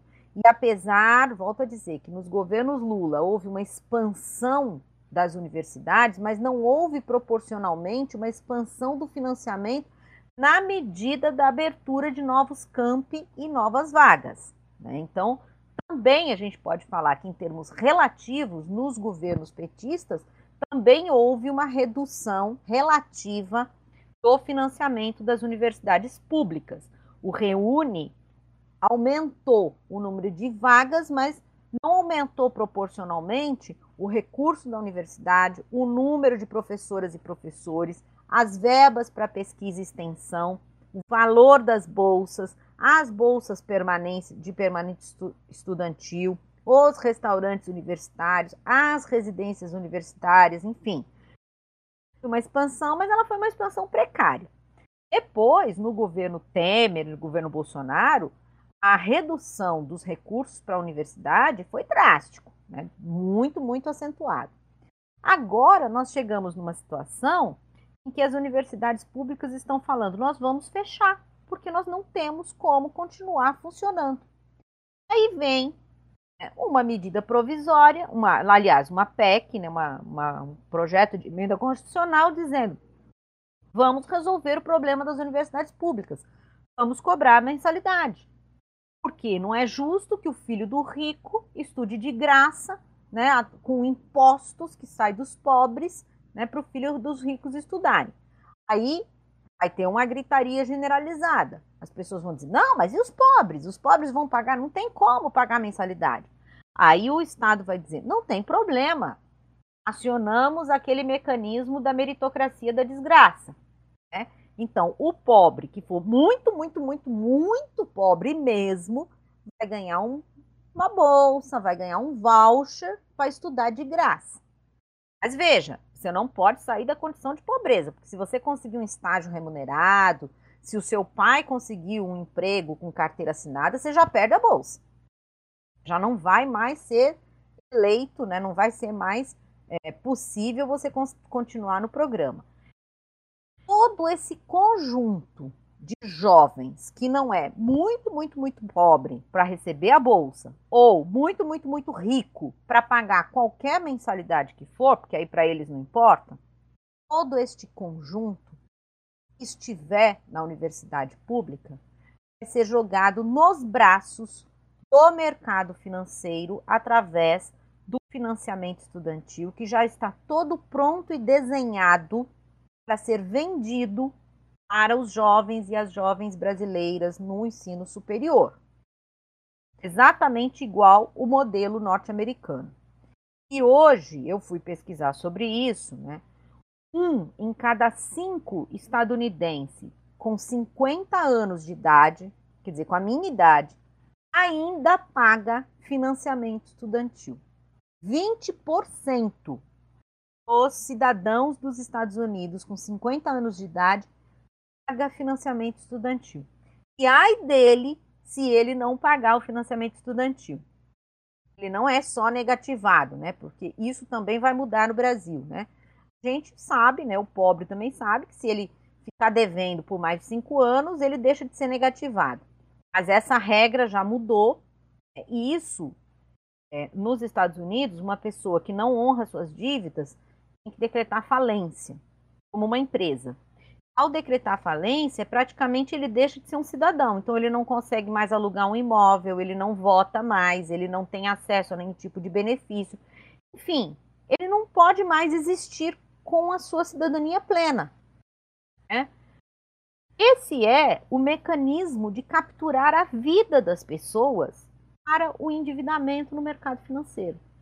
Por isso, é uma luta vital para todas e todos nós que queremos avançar no sentido da construção de uma sociedade mais justa, a sociedade socialista, nós impedimos de, a qualquer preço que venha a ser cobrada mensalidade nas universidades públicas. Atenção! Conversem com os professores e as professoras das universidades públicas, porque vai ter muita gente defendendo, que é pior porque não entende quais são os interesses que estão por trás e acreditam que os interesses são mesmo de fazer justiça social. Ah, o rico tem que pagar mensalidade. Não, o rico tem que pagar imposto, imposto de renda, imposto sobre grande fortuna, imposto sobre bens de luxo. É aí que o rico tem que pagar. para a sociedade brasileira. Não fazer com que todos os jovens sejam capturados pelo mercado financeiro através do financiamento estudantil. É isso. Fantástico. E aí eu quero entrar aqui de novo no meu testemunho de fé, né, em relação a isso que você acabou de falar sobre a cobrança de mensalidade e o endividamento do, dos trabalhadores, né, em relação à mensalidade de universidades. Eu tive um professor de espanhol, né, no ensino médio, o nome dele é Pepe, né? Agora o fã de Chaves vai à loucura com o Pepe já tira a vela, do Chapolin, né? É, e o nome dele era Pepe, né? Que toda vez que ele entrava na sala ele dizia, Pepe já tira a vela. E aí o Pepe, ele é chileno, né? É, e aí um dia, no recreio, pegamos o Pepe lá e falou, Pepe, mas você fez o que no Chile? Não, eu fiz, né? Ele com aquele sotaque, eu fiz, fiz letras, né? E tudo mais. Foi é mesmo, mas por que, que você veio pro Brasil assim? que você saiu do Chile e veio pro Brasil e tudo mais? E não, eu vim pro Brasil por questões pessoais e tudo mais, mas principalmente porque eu tinha uma dívida que eu não consegui pagar. Fala, mas é, então a, a, universidade lá é privada? Eu falei, não, é pública. Falei, não, mas você paga? Não é, mas ela é gerida por uma empresa privada. Aí a gente ficou assim, na cabeça do, do adolescente, né? Tipo assim, que diabo é isso? Né? E aí ele explicou que ele, depois que ele saiu da faculdade, ele não tinha condições de pagar o financiamento. Ele veio para o Brasil e ele ficou oito anos sem poder voltar para o Chile até a dívida caducar. E aí eu brinquei com ele e falei assim: então, Pepe, você foi exilado por dívida, né? Aí ele riu e falou assim: é, é mais ou menos isso. Né? E eu nunca esqueci dessa conversa que eu tive com o Pepe, né? É, de vez em quando eu encontro com ele aqui em Volta Redonda, porque eu tenho muita vontade de encontrar com ele e falar assim, Pepe, vamos conversar aqui sobre né, sua juventude e tudo mais, para entender um pouco mais essa loucuragem né, que foi nessa época. Né? Hoje em dia, que você com muito mais concepção política e avaliação do que era, né? É, dá para entender muito mais, né? Então tem coisa que acontece quando a gente é novo, a gente olha e fala assim, putz, agora faz sentido, né? Por que, que isso tudo aconteceu, né? Então isso foi muito interessante, assim, essa, essa, esse relato do Pepe na época sobre esse exílio por dívida, né? Que loucura. É, mas para além do meu testemunho de fé, aqui, né, de, de, experiências pessoais, eu queria, na verdade, voltar a uma questão que, que Sofia começou a falar rapidamente, né, e aí, que tem no nosso programa, é, do tanto do, do, do da programa imediato, né, da Presidência da República, quanto né, o programa do PCB também, isso é importante para todo mundo que está ouvindo aqui a gente agora, né, o, o Partido Comunista Brasileiro não se encerra no seu programa é, enquanto período eleitoral, o partido também tem, né, as suas resoluções congressuais e, e lá está, né, a essência do que esse partido é, né, tanto é que o nosso próprio programa é da, da, da campanha, né, atual, é, coloca lá o programa para a Revolução Brasileira, né, é, e isso é um ponto que eu acho interessante, que é quando você levanta a questão, né, das mulheres terem que, né, é, é, voltar para casa e tudo mais, e continuar o processo de fazer comida, e continuar o processo de trabalho, e etc. É, nesse ponto, nesse ponto específico, né, que são vários pontos, na verdade, no que tange a questão das opressões, né, é, das mulheres, da população negra, da população quilombola, da população indígena, né, da população transexual, né, da população gay, né, é, dos ciganos, né? A gente tem que sempre lembrar isso. Assim, tem uma camarada nossa que participa do podcast aqui, que é a Larissa, que infelizmente não pôde participar, né? Que é cigana, né? É uma população extremamente discriminada no nosso país, apesar de ser 1,8 milhões de pessoas no Brasil, né? É, que na primeira oportunidade são exterminados, né? É, como é uh, pensar isso, né? Essas pautas das opressões, tanto na questão racial, étnica, é, quanto na questão da mulher, de gênero, de sexualidade, né, é, para a gente é, superar é, o, o, quadro que o nosso país tem e que não será uma superação, e aí já falo aqui, não tenho ilusão nenhuma de que isso é uma coisa que vai ser resolvida na semana que vem, né? É, como é, é a, o pensamento em relação a isso, né? Muito bem. Bom, em primeiro lugar, lembrando, né, na cidade onde eu moro, em Vitória da Conquista, tem uma comunidade cigana bem grande, significativa, que há cerca de um ano e oito meses, mais ou menos, sofreu um massacre. Foram dez membros de uma mesma família assassinados, assim, em dois dias, na rua, na, nas lojas. Bom, é, e aí tem suspeita, a gente não pode afirmar aqui categoricamente, mas que é a polícia tem por trás questões com a polícia militar lá da Bahia. Então, deixar aqui essa denúncia, porque esse tipo de situação que ocorre com a comunidade cigana não ganha muitas vezes mais do que uma notícia local. Então, é sim um povo que tem sido muito eh, criminalizado, estigmatizado, perseguido, oprimido e assassinado no Brasil e que nós precisamos sempre estar atentos a, essas, a, essa, a essa comunidade. Veja só, todas essas questões que você coloca, né, dos diversos grupos é, que sofrem as diversas formas de opressão no nosso país, é, estas opressões, é evidente que elas não se resumem às. Elas não têm origem, muitas delas, né? Na sociedade capitalista, algumas delas são muito anteriores, né? Como fato de vivermos numa sociedade patriarcal há muito tempo, né, faz com que o machismo, a misoginia, a opressão sobre a mulher, né, os, o superexploração né, do, do trabalho não pago da mulher no capitalismo se reforça, se reforça, é justamente isso que eu quero dizer, quer dizer, o capital, ele utiliza de todos os mecanismos que ele puder encontrar para fazer com que determinados grupos sociais possam ter ou a sua forma de existência expropriada pelo capital, que é, faz parte da acumulação primitiva de capital. Então, quando se invade uma terra indígena, quando se invade uma terra quilombola, isso é acumulação primitiva de capital. E muita gente acha que a acumulação de primitiva do capital, que o Marx escreveu lá no capítulo, não lembro agora, né, assim chamada acumulação primitiva, ocorreu lá no início não, ela ocorre o tempo todo. Né? O capital está promovendo acumulações primitivas a todo momento em que ele expropria o conjunto da população é, do planeta, né? transforma em propriedade privada para a própria reprodução do capital aquilo que é fruto do trabalho daquelas populações.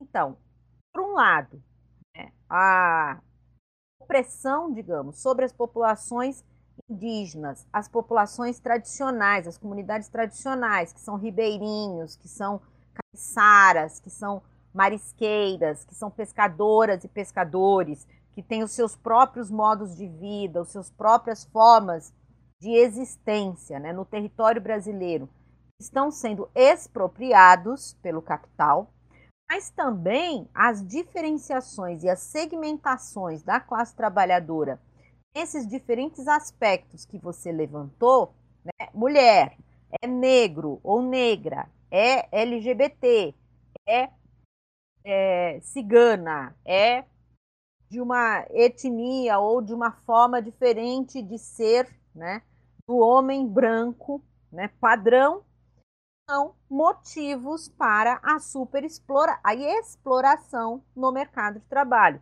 para a conformação de bolsões né, de exército industrial de reserva para rebaixamento generalizado do trabalho é, do conjunto da classe trabalhadora brasileira e também, é importante falar, o, a disseminação cultural ideológico, a cultura aí usada no termo de ideologia, né? Ideologia da classe dominante. E reforço de preconceitos, né? de, de todo tipo de formas de opressão para o conjunto da classe trabalhadora também favorece a desorganização da própria classe, no sentido em que joga grupos contra grupos no interior da classe trabalhadora pela disputa meritocrática de ascender né, dentro do mercado de trabalho, ou seja, no mercado de trabalho ou em outras, outras esferas o capital permite à classe trabalhadora. Então, quando a gente trabalha né, no PCB, no Programa Revolucionário do PCB, todas essas é, formas de opressão, nós entendemos as suas especificidades e não as colocamos como desimportante, mas colocamos como elemento fundamental né, de é, ultrapassagem de emancipação né, desse processo de segmentação e opressão das, dos diversos grupos sociais dentro do Brasil, a condição de classe. Então, ser, ser negro, ser negra, o ser mulher, o ser LGBT está ligado ao ser da classe trabalhadora negra, o ser da classe trabalhadora mulher, o ser da classe trabalhadora LGBT, ser indígena, quilombola, dos povos tradicionais, nos seus modos próprios né, de produção e reprodução cultural como material da sua existência. E isso é importante para a gente, nos diferencia de todo um movimento político, né, ideológico, cultural, né, do identitarismo né, destas causas em relação às, aos movimentos políticos mesmo, né, como ultrapassar. Eu tenho, nessa campanha eleitoral, recebido muitos questionamentos, né, questionamentos no bom sentido, né, sobre a importância da participação das mulheres na política. É, como é que eu vejo isso, né? como é que eu encaro essa questão, estando aqui sendo candidata à presidência da República. E é óbvio que é muito importante para nós termos aumento da participação das mulheres na política. No entanto, as mulheres participam já significativamente na política, mas são mulheres da classe dominante. E muitos, muitas delas não só são da classe dominante, como são das famílias que dominam a política tradicional no Brasil. Então, é a filha do senador, é a esposa do senador, é a mulher de uma família tradicional da política. No Nordeste isso tem de monte, mas aqui em São Paulo também. É, não, é, não é diferente ser o Nordeste ou o Sudeste. São famílias tradicionais da política que fazem a política tradicional da classe dominante, e aí sim tem mulheres participando. Então, estas mulheres, o que, que elas agregam para a emancipação da mulher da estrutura patriarcal de opressão, de rebaixamento de salário, de condições de existência, de dupla jornada? Nada. Para falar a verdade, nada. Né?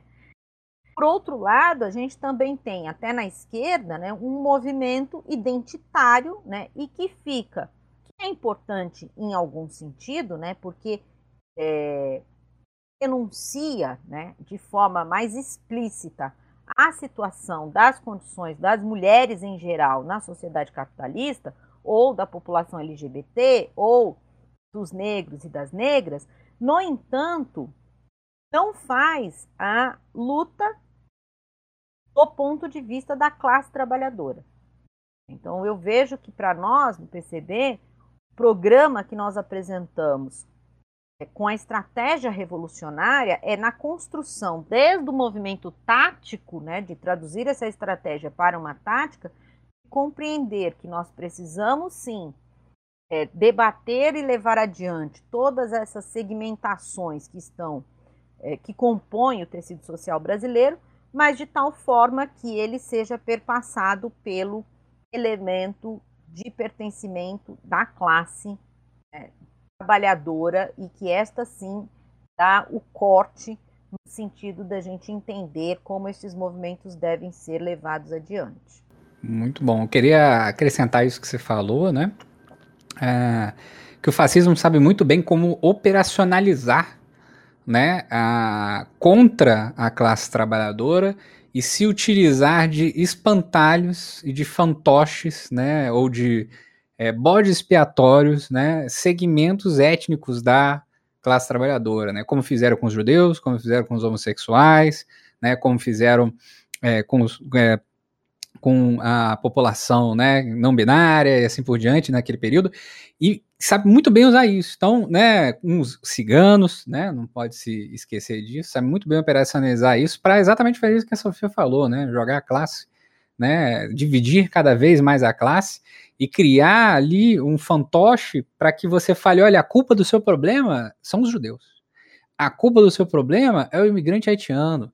A culpa do seu problema é a população cigana, porque cigana é ladrão, não sei o que, nanã, então eles estão roubando o nosso estado, né? Eles são, eles são uma, uma, uma doença que deve ser extirpada, etc. Então, é, quando o, o capitalismo, né, ele vê a necessidade né, de colocar isso, ele se coloca isso da forma mais é, antiga e mais simples, que é realmente oprimindo dessa forma, mas ele também faz isso operacionalizando em prol do próprio capital. Então vamos falar aí né, é, de, uma, de, uma, de um feminismo, mas desde que seja um feminismo é, em prol da burguesia, né? Vamos falar aí da, da, do, da questão da população negra, mas desde que seja até essa partezinha aqui, né?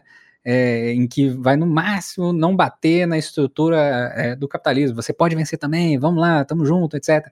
E tudo mais, mas deixa para lá essa história aí de que seu patrão é, faz questão de te dar um salário menor porque você é preto, porque você é mulher, porque. Isso aí não, isso é besteira. Vamos, né, isso aí não vamos discutir esse negócio, não. Né? Deixa para lá esse negócio aí do cara não querer empregar a mulher, porque a mulher fica grávida e ela tem o período de, de na formalidade, né? O período de descanso para amamentação e depois tem o horário especial, né? Deixa isso para lá, não vamos discutir esse negócio não, né? Isso aí, isso aí, isso aí é sexo dos anjos, deixa para lá, né? Etc. Então o capitalismo sabe muito bem como se utilizar disso é, e definitivamente, né? Quando tem uma legislação, ele faz questão de não aplicar. É a luta pela aplicação até na legislação no próprio, né? Própria, no próprio sistema que a gente vive, né? Muito complicado mesmo. É...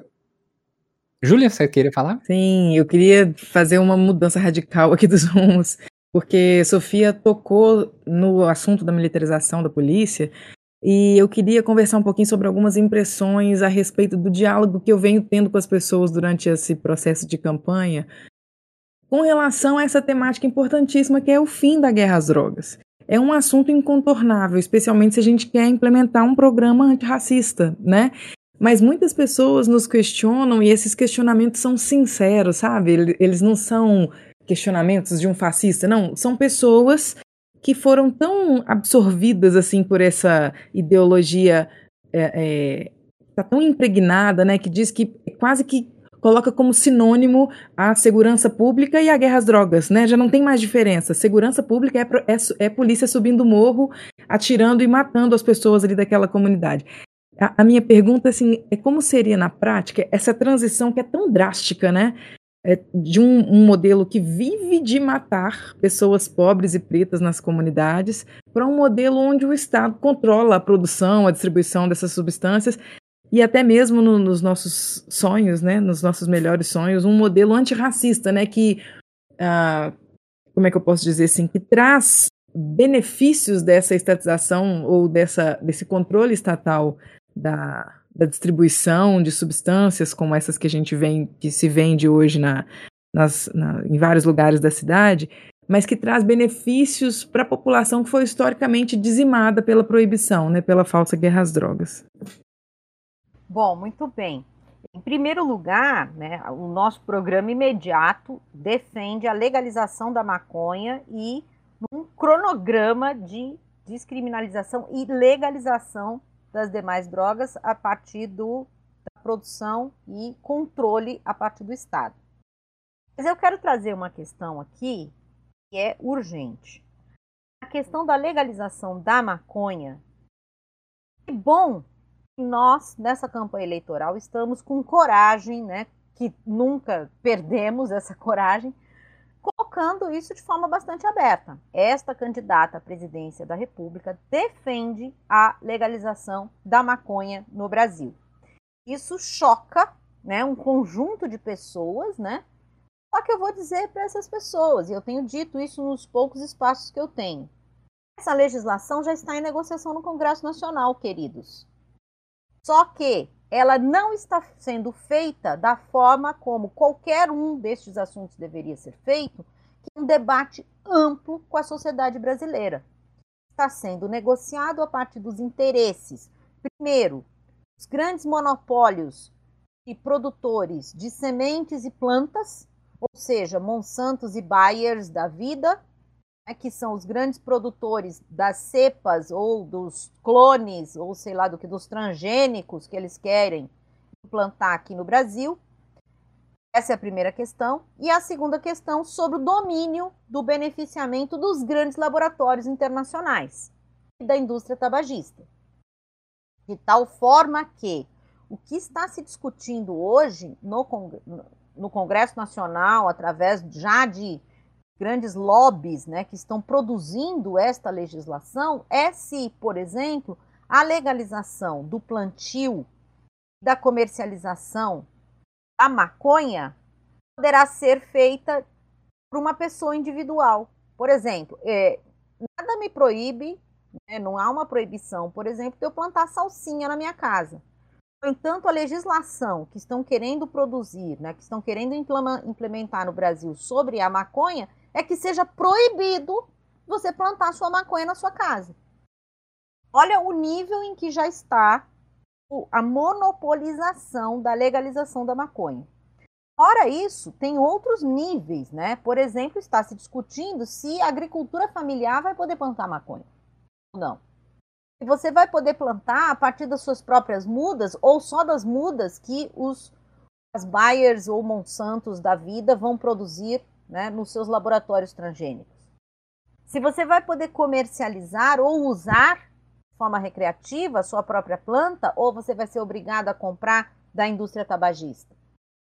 Então, a primeira questão que a gente tem que colocar para a população brasileira, e eu fiz uma live outro dia uma mulher, uma moça especialista nisso, que estudou o processo no Canadá, estudou o processo na Europa, mostra para gente como é danoso a forma como se faz a legalização da cannabis da, e do cânhamo nos diversos países, pode, inclusive, em primeiro, não acabar com o tráfico para o uso recreativo, que é um é o principal problema hoje, né?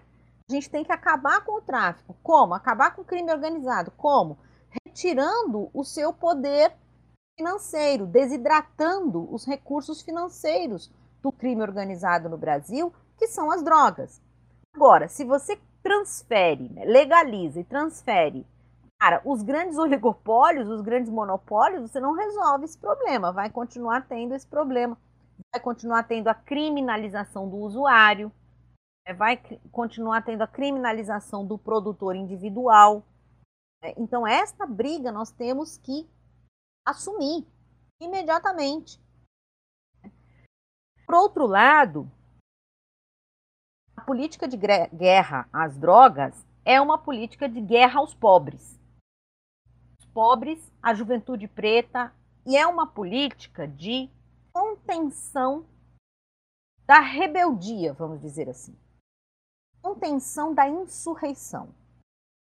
Porque a, o modelo de segurança pública, que não é de segurança pública, né, é de, ataque à população civil, pobre, né, fundamentalmente preta, periférica do nosso país, é também um modelo que foi criado lá na ditadura contenção política da classe trabalhadora.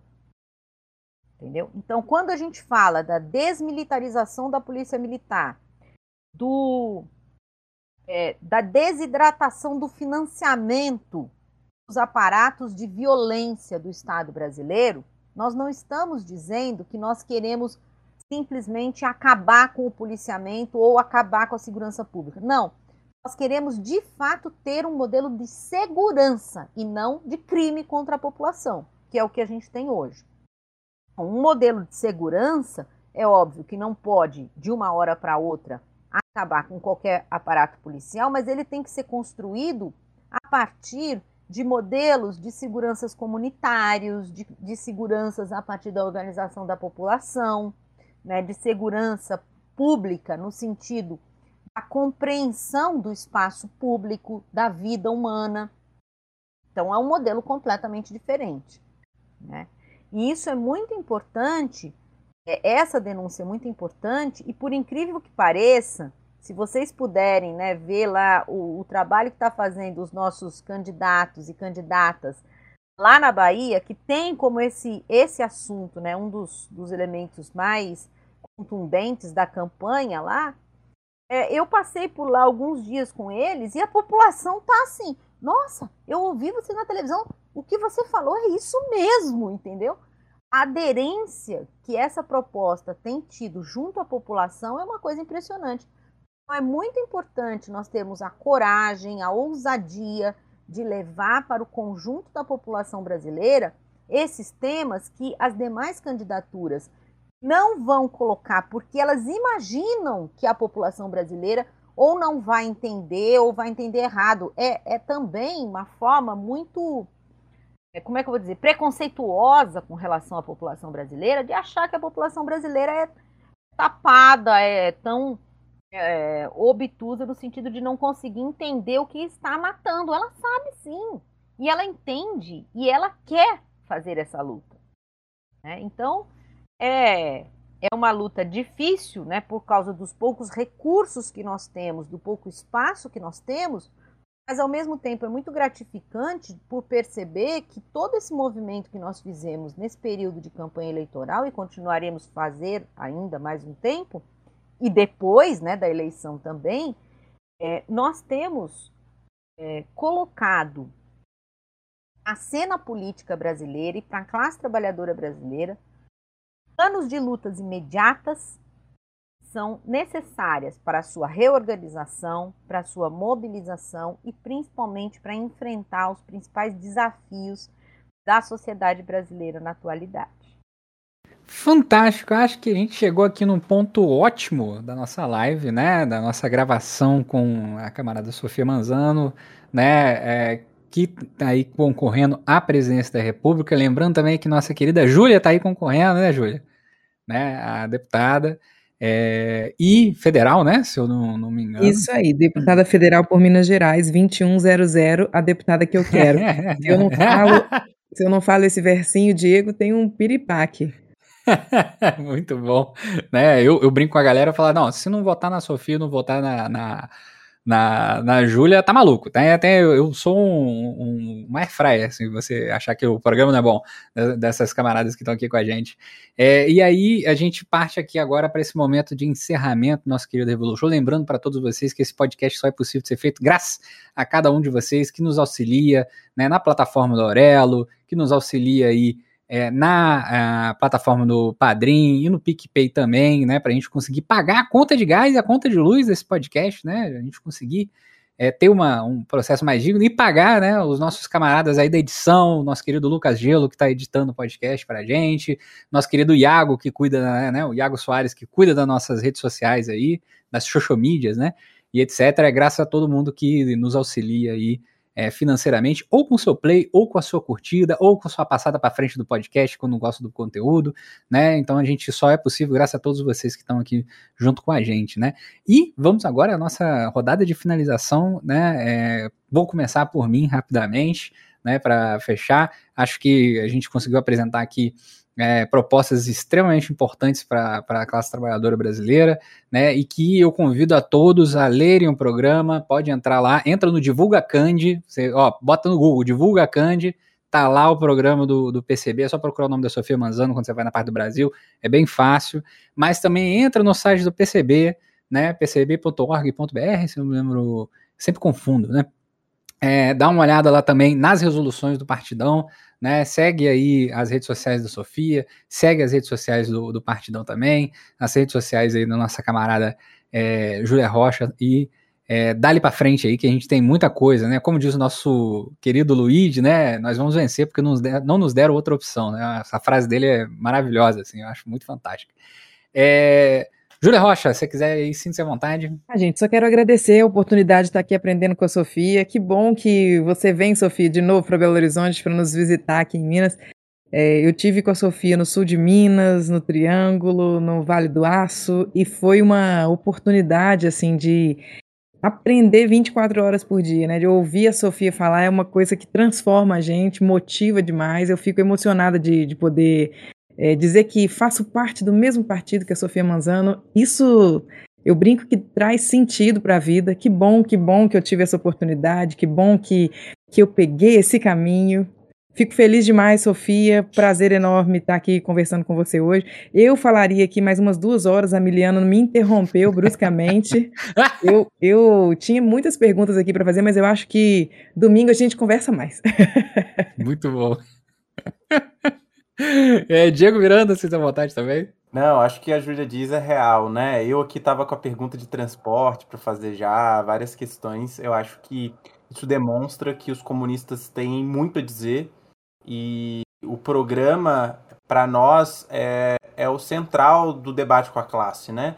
Do que, que a gente está discutindo, quais são os problemas, ajudar a organizar quais são os problemas, como que a gente pode encarar esses problemas, como a gente pode lutar para transformar esses problemas.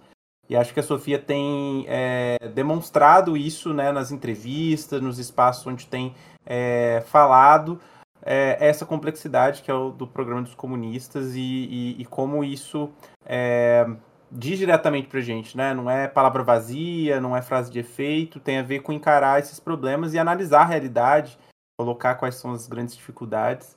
E é isso. É, fica aí a dica para o jovem não esquecer, faz o 21, porque aí a gente vai avançar na luta, tá bom? Enfim, é isso. Obrigado, Sofia, aí, por ter topado. Agradecer mais uma vez ao Liminha pela paciência de ter feito essa agenda.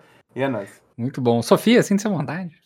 Bom, em primeiro lugar, é um prazer, foi um prazer estar aqui com vocês, espero participar outras vezes é, dizer a todo mundo que está nos, nos ouvindo aqui ao vivo e depois quem, quem vi, assistirá né, no, na edição. Em primeiro lugar, eu estou absolutamente na militância contra o voto útil do Lula. Por quê? Se a gente quer realmente que o futuro governo, que vai derrotar Bolsonaro com certeza, encaminhe minimamente as pautas da classe trabalhadora, nós temos que demonstrar no primeiro turno que estas pautas têm aderência da população. Eu tenho recebido muitas mensagens de pessoas dizendo assim: Nossa, o seu programa é maravilhoso, eu quero que você seja presidência, mas este ano é um ano atípico. Eu vou votar no Lula por causa do. Olha, nenhum próximo ano vai ser típico. Todos serão atípicos. Então, se você quer e você acredita que é este o programa ou está próximo deste programa para a gente ter força e luta para fazer avançar, vote Sofia Manzano 21. Em segundo lugar, dizer que, ah, eu acho, Diego, que a gente vai ter uma live reaction, não sei se é com você, no Cordilheira Cultural, não é?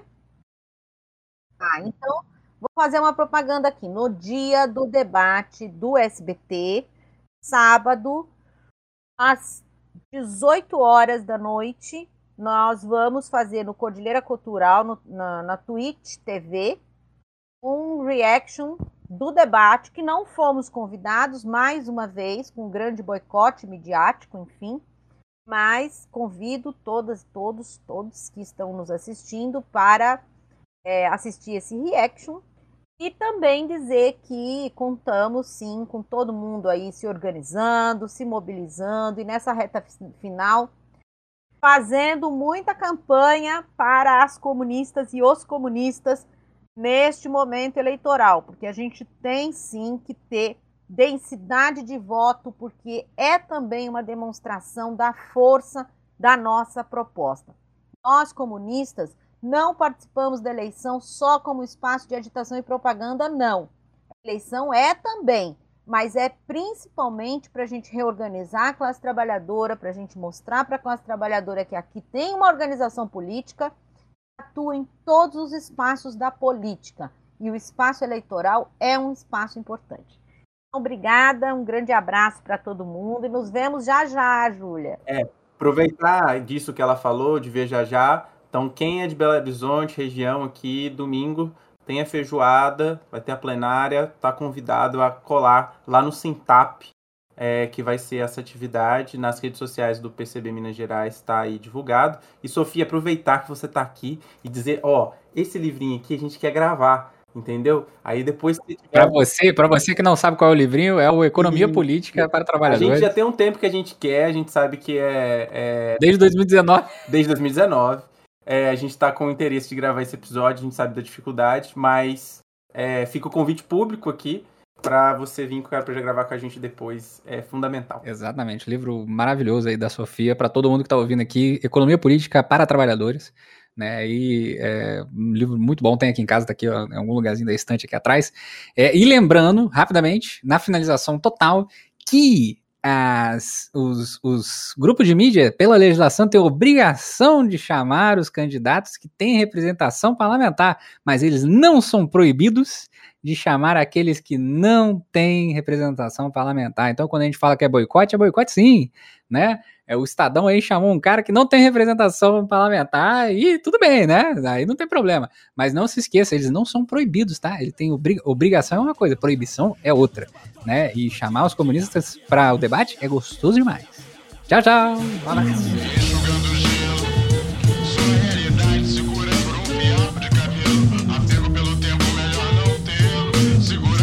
Agora pode falar, gente, pode falar à vontade. Deixa eu só fechar o Craig aqui. Menina, quase três, duas horas e meia. Gostou, Sofia? Falamos que é uma beleza. Sim, sim, foi ótimo. Sofia, eu, acabei de levar um choque aqui. A gente falou, tipo, quase, quase duas horas e vinte minutos. eu, eu imaginei que tinha sido 50 minutos. muito bom, muito bom. Nem doeu, né?